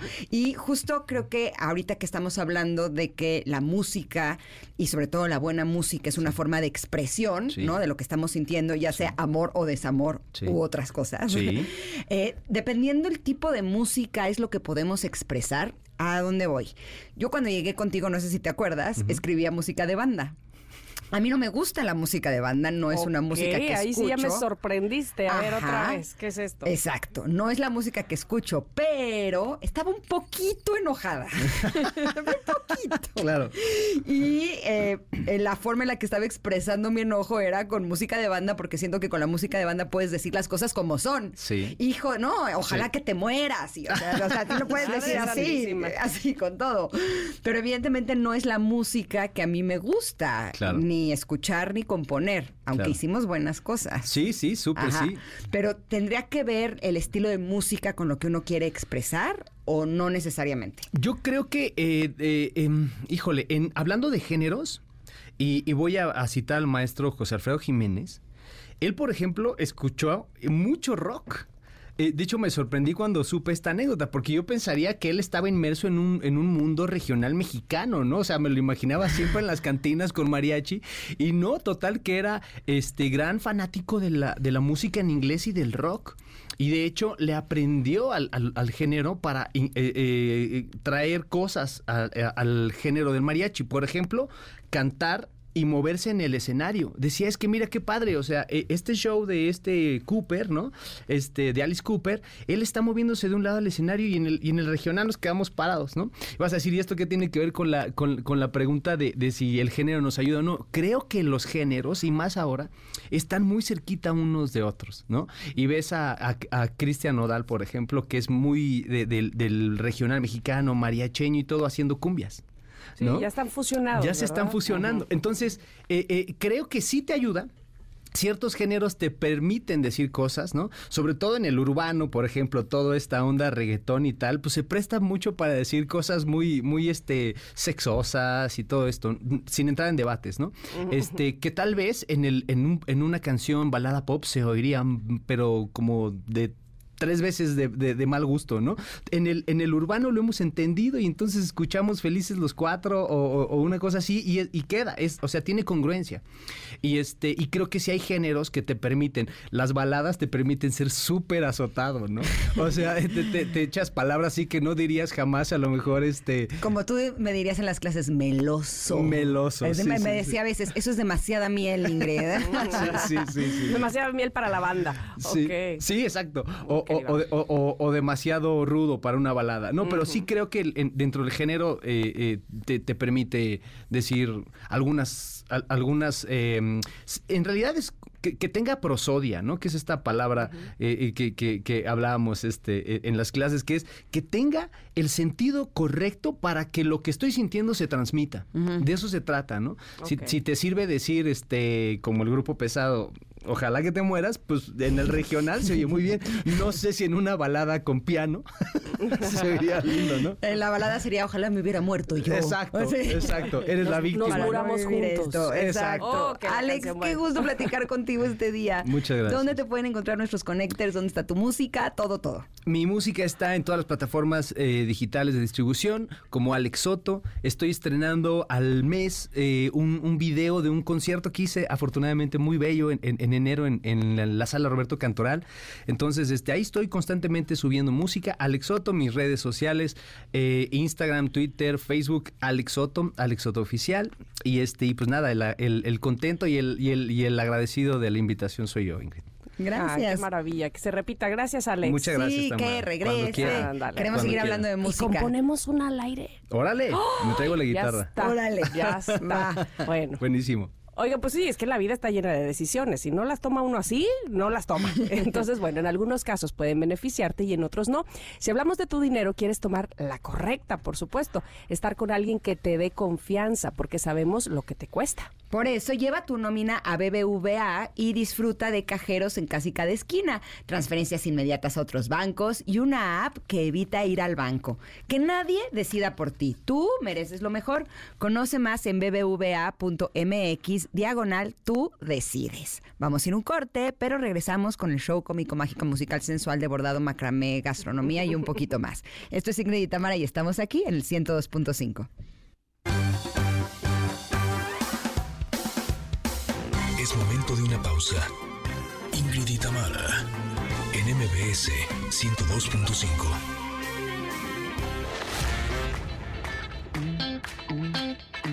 Ingrid y Tamara, en MBS 102.5. Continuamos.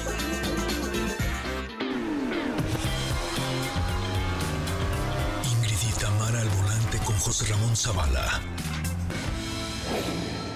y ya estamos, ya estamos de regreso. Oigan, antes de pasar con José Ramón, yo quiero decirles que al menos aquí cuando hablamos de seguridad y de calidad mexicana, estamos hablando de una garantía que no se detiene. Y su más claro ejemplo es Kia Rio Hatchback que tiene un diseño exterior y estilo deportivo el más dinámico y juvenil, equipado con su pantalla táctil de 8 pulgadas para conectarte inalámbricamente a través de, fíjate, Android Auto o Apple CarPlay. Estrena tu Kia Rio y maneja seguridad y calidad mexicana con 0% de comisión por apertura. Términos y condiciones disponibles en kia.com. Kia Movement That Inspires. Y así le damos la bienvenida a nuestro querido José Ramón Zavala. ¿Cómo estás? ¿Cuánto inglés el tuyo? Que estoy orgulloso de tu nivel de inglés. Oye, qué ¿Eh? Y te estamos recibiendo además con información de autos, ¿viste? es correcto. en ¿Cómo todo. están, chicas? Eh, bien, ¿y En tú? todo, en todo están. ¿Dónde Bien, andas? muy contento. Estoy llegando a conducir un evento en una convención aquí en la Ciudad de México, pero pues ahora me toca a mí hacerla de, de conductor designado. Muy bien. Me da mucho gusto saludarte? José Ra. ¿De qué vamos a Oigan, hablar el pues día de hoy? Cuéntanos. Les cuento que esta semana tuvimos una actividad bien interesante, el equipo de Autos y más. Fuimos a Oaxaca. eh, que es un lugar extraordinario, pero fuimos con una iniciativa que se llama Audi Go Green, eh, que métanse a la página de audi.com.mx. Definitivamente el usar coche pues genera huella de carbón, ¿no? En el, en el ambiente y las marcas de coches pues han generado a lo largo de la historia una huella de carbón muy importante que hoy muchas están tratando de pagar. Hay, hay empresas y hay muchas formas de pagar esas huellas de carbón. De hecho, eh, tú puedes comprar una eh, tonelada de CO2 que hayas emitido en tu vida a través de este, de este tipo de programas. Pero lo que está haciendo Audi Go Green es que ahí tienes una calculadora para ver cuánto carbón tú produces en tu vida diaria de acuerdo al tipo de coche que tienes. Y lo más padre de esto es que puedes comprar estos bonos de carbón para ayudar a un bosque que estuvimos ahí en la Sierra Oaxaqueña, como a dos horas de la ciudad de Oaxaca, donde con estos recursos que pone Audi, pero que ponen los clientes también, eh, que pueden ser de Audi o no, de cualquier marca, o sea, es un, es un tema, digamos, más global eh, o, o abierto a todo el mundo, tú pagas esa huella de carbón. Entonces, tú calculas lo que, lo que más o menos produces y puedes donar a través, por una causa, pues que es muy noble, a través de la página de Audi, eh, algo para que estos bosques se reforesten. Y entonces todo el oxígeno que va a producir este bosque en Oaxaca, pues de alguna manera paga lo que tú, lo que tú contaminas en tu vida diaria por el uso del coche, por el uso de la refriger- del refrigerador, de la televisión, del aire acondicionado, de tal, todo eso genera carbón. Entonces hay que pagarlo y si no puedes dejar, por ejemplo, de utilizar el coche porque es tu medio de transporte o no puedes dejar de prender el aire acondicionado porque hace mucho calor, bueno, hay una manera de pagar este carbón que, que tú produces todos los días y que por supuesto las marcas de autos tienen que pagar porque pues si bien es cierto, es un commodity muy bueno el tener un coche, también es cierto que genera contaminación y que genera eh, consumo de gasolina y que genera muchas cosas que han sido nocivas para el medio ambiente en los últimos años. Oye, y, y me gusta mucho que lo platiques aquí, te voy a decir, porque estaba pensando, ya entré a la página de Audi, que por cierto, gran página, ¿eh? Me- está súper interactiva, está Sí, muy está padre. linda, ¿no? Está muy, muy padre. Oye, pero te voy a decir una cosa, luego nos confiamos y decimos, ah, pues qué padre que lo estén haciendo, entonces a usar más el clima. O sea, ¿sí me explicó? Al cabo ya hay alguien que lo está haciendo. Y evidentemente esto es apenas una parte o mínima de lo que deberíamos estar haciendo todos y, y- y- sobre todo tomar conciencia que esto no nada más es de que lo haga una empresa, ¿me explico? No, hay que hacer muchas cosas, o sea, hay que usar el coche lo menos posible, hay que tratar de tener un vehículo híbrido o eléctrico, hay que caminar, hay que usar bicicleta, hay que apagar el aire acondicionado, hay que apagar las luces de, de- de la casa, hay que lavarse los dientes con un vaso, o sea, hay mil cosas que hacer, Exacto. pero esta iniciativa me pareció súper interesante porque además eh, es algo, muchas gracias, pero es, estamos hablando de los bosques, por favor, Tamara. Dije buenísima, no sé si ya te cambiaste de género, Bueno, pero... buenísime. Buenísime. buenísime. Pero, pero sí está padre porque la verdad es que hoy nos ofrece la posibilidad de, de pagar esto que le debemos de alguna manera al ambiente, ¿estamos de acuerdo? No, es que tenemos que hacer conciencia ya. O sea, el problema es muy serio, ¿no? Y el daño que le hemos hecho al planeta es enorme. Si no las grandes empresas empiezan a tomar medidas extremas, ¿no? Para disminuir todo el impacto que estamos teniendo en, en este planeta, o sea, sí es, no es una broma que no nos va a durar. ¿No? Y estas películas No, claro. futuristas donde ponen a las personas con mascarilla porque eh, no pueden respirar el- el- el- lo que hay en el ambiente y demás, va a ser una realidad. Realmente sí creo que tenemos que ser todos conscientes de ello.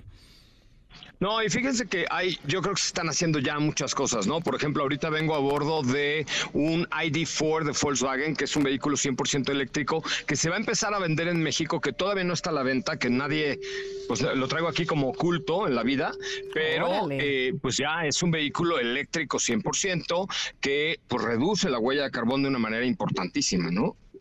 Ay, qué maravilla, pues sí, se trata justo de eso y como decía Ingrid hace un momento, bueno, estas grandes empresas sí ponen el ejemplo, o sea, sí están haciendo algo y, y, y deberían de seguramente otras de ese mismo nivel, de ese calibre, hacer algo más, pero nosotros también, obviamente. No se trata de que hay nada más ellos, ¿no? Hay nada más la bolita es para ellos, eh, sino que esto es una cuestión de claro. todos. Yo creo que tenemos, el cambio empieza por nosotros mismos. Hoy vengo muy, no, ¿por qué vengo tan serio hoy? No sé. No sé, pero me este gusta, ¿eh? Me gusta esta sección. A veces seria. Sí. A veces, en veces. Bien. En, veces, sí, en veces no. Es correcto. No, pero la verdad es que sí, creo que nosotros como comunicadores tenemos la responsabilidad de, de traer estas ideas y decirle a la gente, oye, pues cuida un poquito más lo que lo que tenemos en la tierra de una manera inteligente y no esperar a que lo haga o el gobierno o las organizaciones o las marcas o la, o sea, todos podemos, la neta, lavarnos los dientes con un vasito de agua o si nos tardamos seis minutos en la ducha, pues tardémonos cinco, ¿no? O sea, hay cositas que sí podemos hacer y que realmente vale la pena. Totalmente de acuerdo contigo, José Ra. Me encanta que siempre nos compartes información que nos puede dar muchísima luz en muchas áreas de nuestra vida, principalmente en los autos, que es el nombre de de la sección. soy es lo tuyo, lo tuyo, lo tuyo. como Lolita Yala del motor. Exacto. Oye, ¿dónde te encontramos, José Ra? Hoy en la noche, a las 8 de la noche, prime time, ahí en Autos y Más por esta misma frecuencia. Y mi cuenta de Instagram, arroba soy Coche Ramón, ahí para que echemos vacilón con muchísimo gusto. Ahí voy a hacer ahorita una cosa como 100 mexicanos dijeron, pero en una ah. convención. Ahí les comparto a ver qué. Pues no, no, les alcanzó la lana para Regil y me, me trajeron a mí. Yo no dije nada. Pues. Ok, gracias, José Ramón. Lo digo yo. Exacto. Muy aterrizado él. Abrazo grande, José Ramón. Vamos a un corte, pero volvemos con el último bocadito de este programa. Somos Ingrid y Tamara y estamos aquí en MBS. Es momento de una pausa. Ingrid y Tamara en MBS 102.5.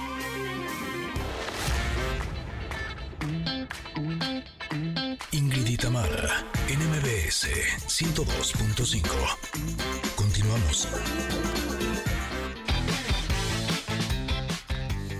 Connectors, no queremos irnos sin antes darles una gran noticia porque Elvis vuelve a la vida. Héctor Ortiz presenta gran temporada de dos shows en una misma noche.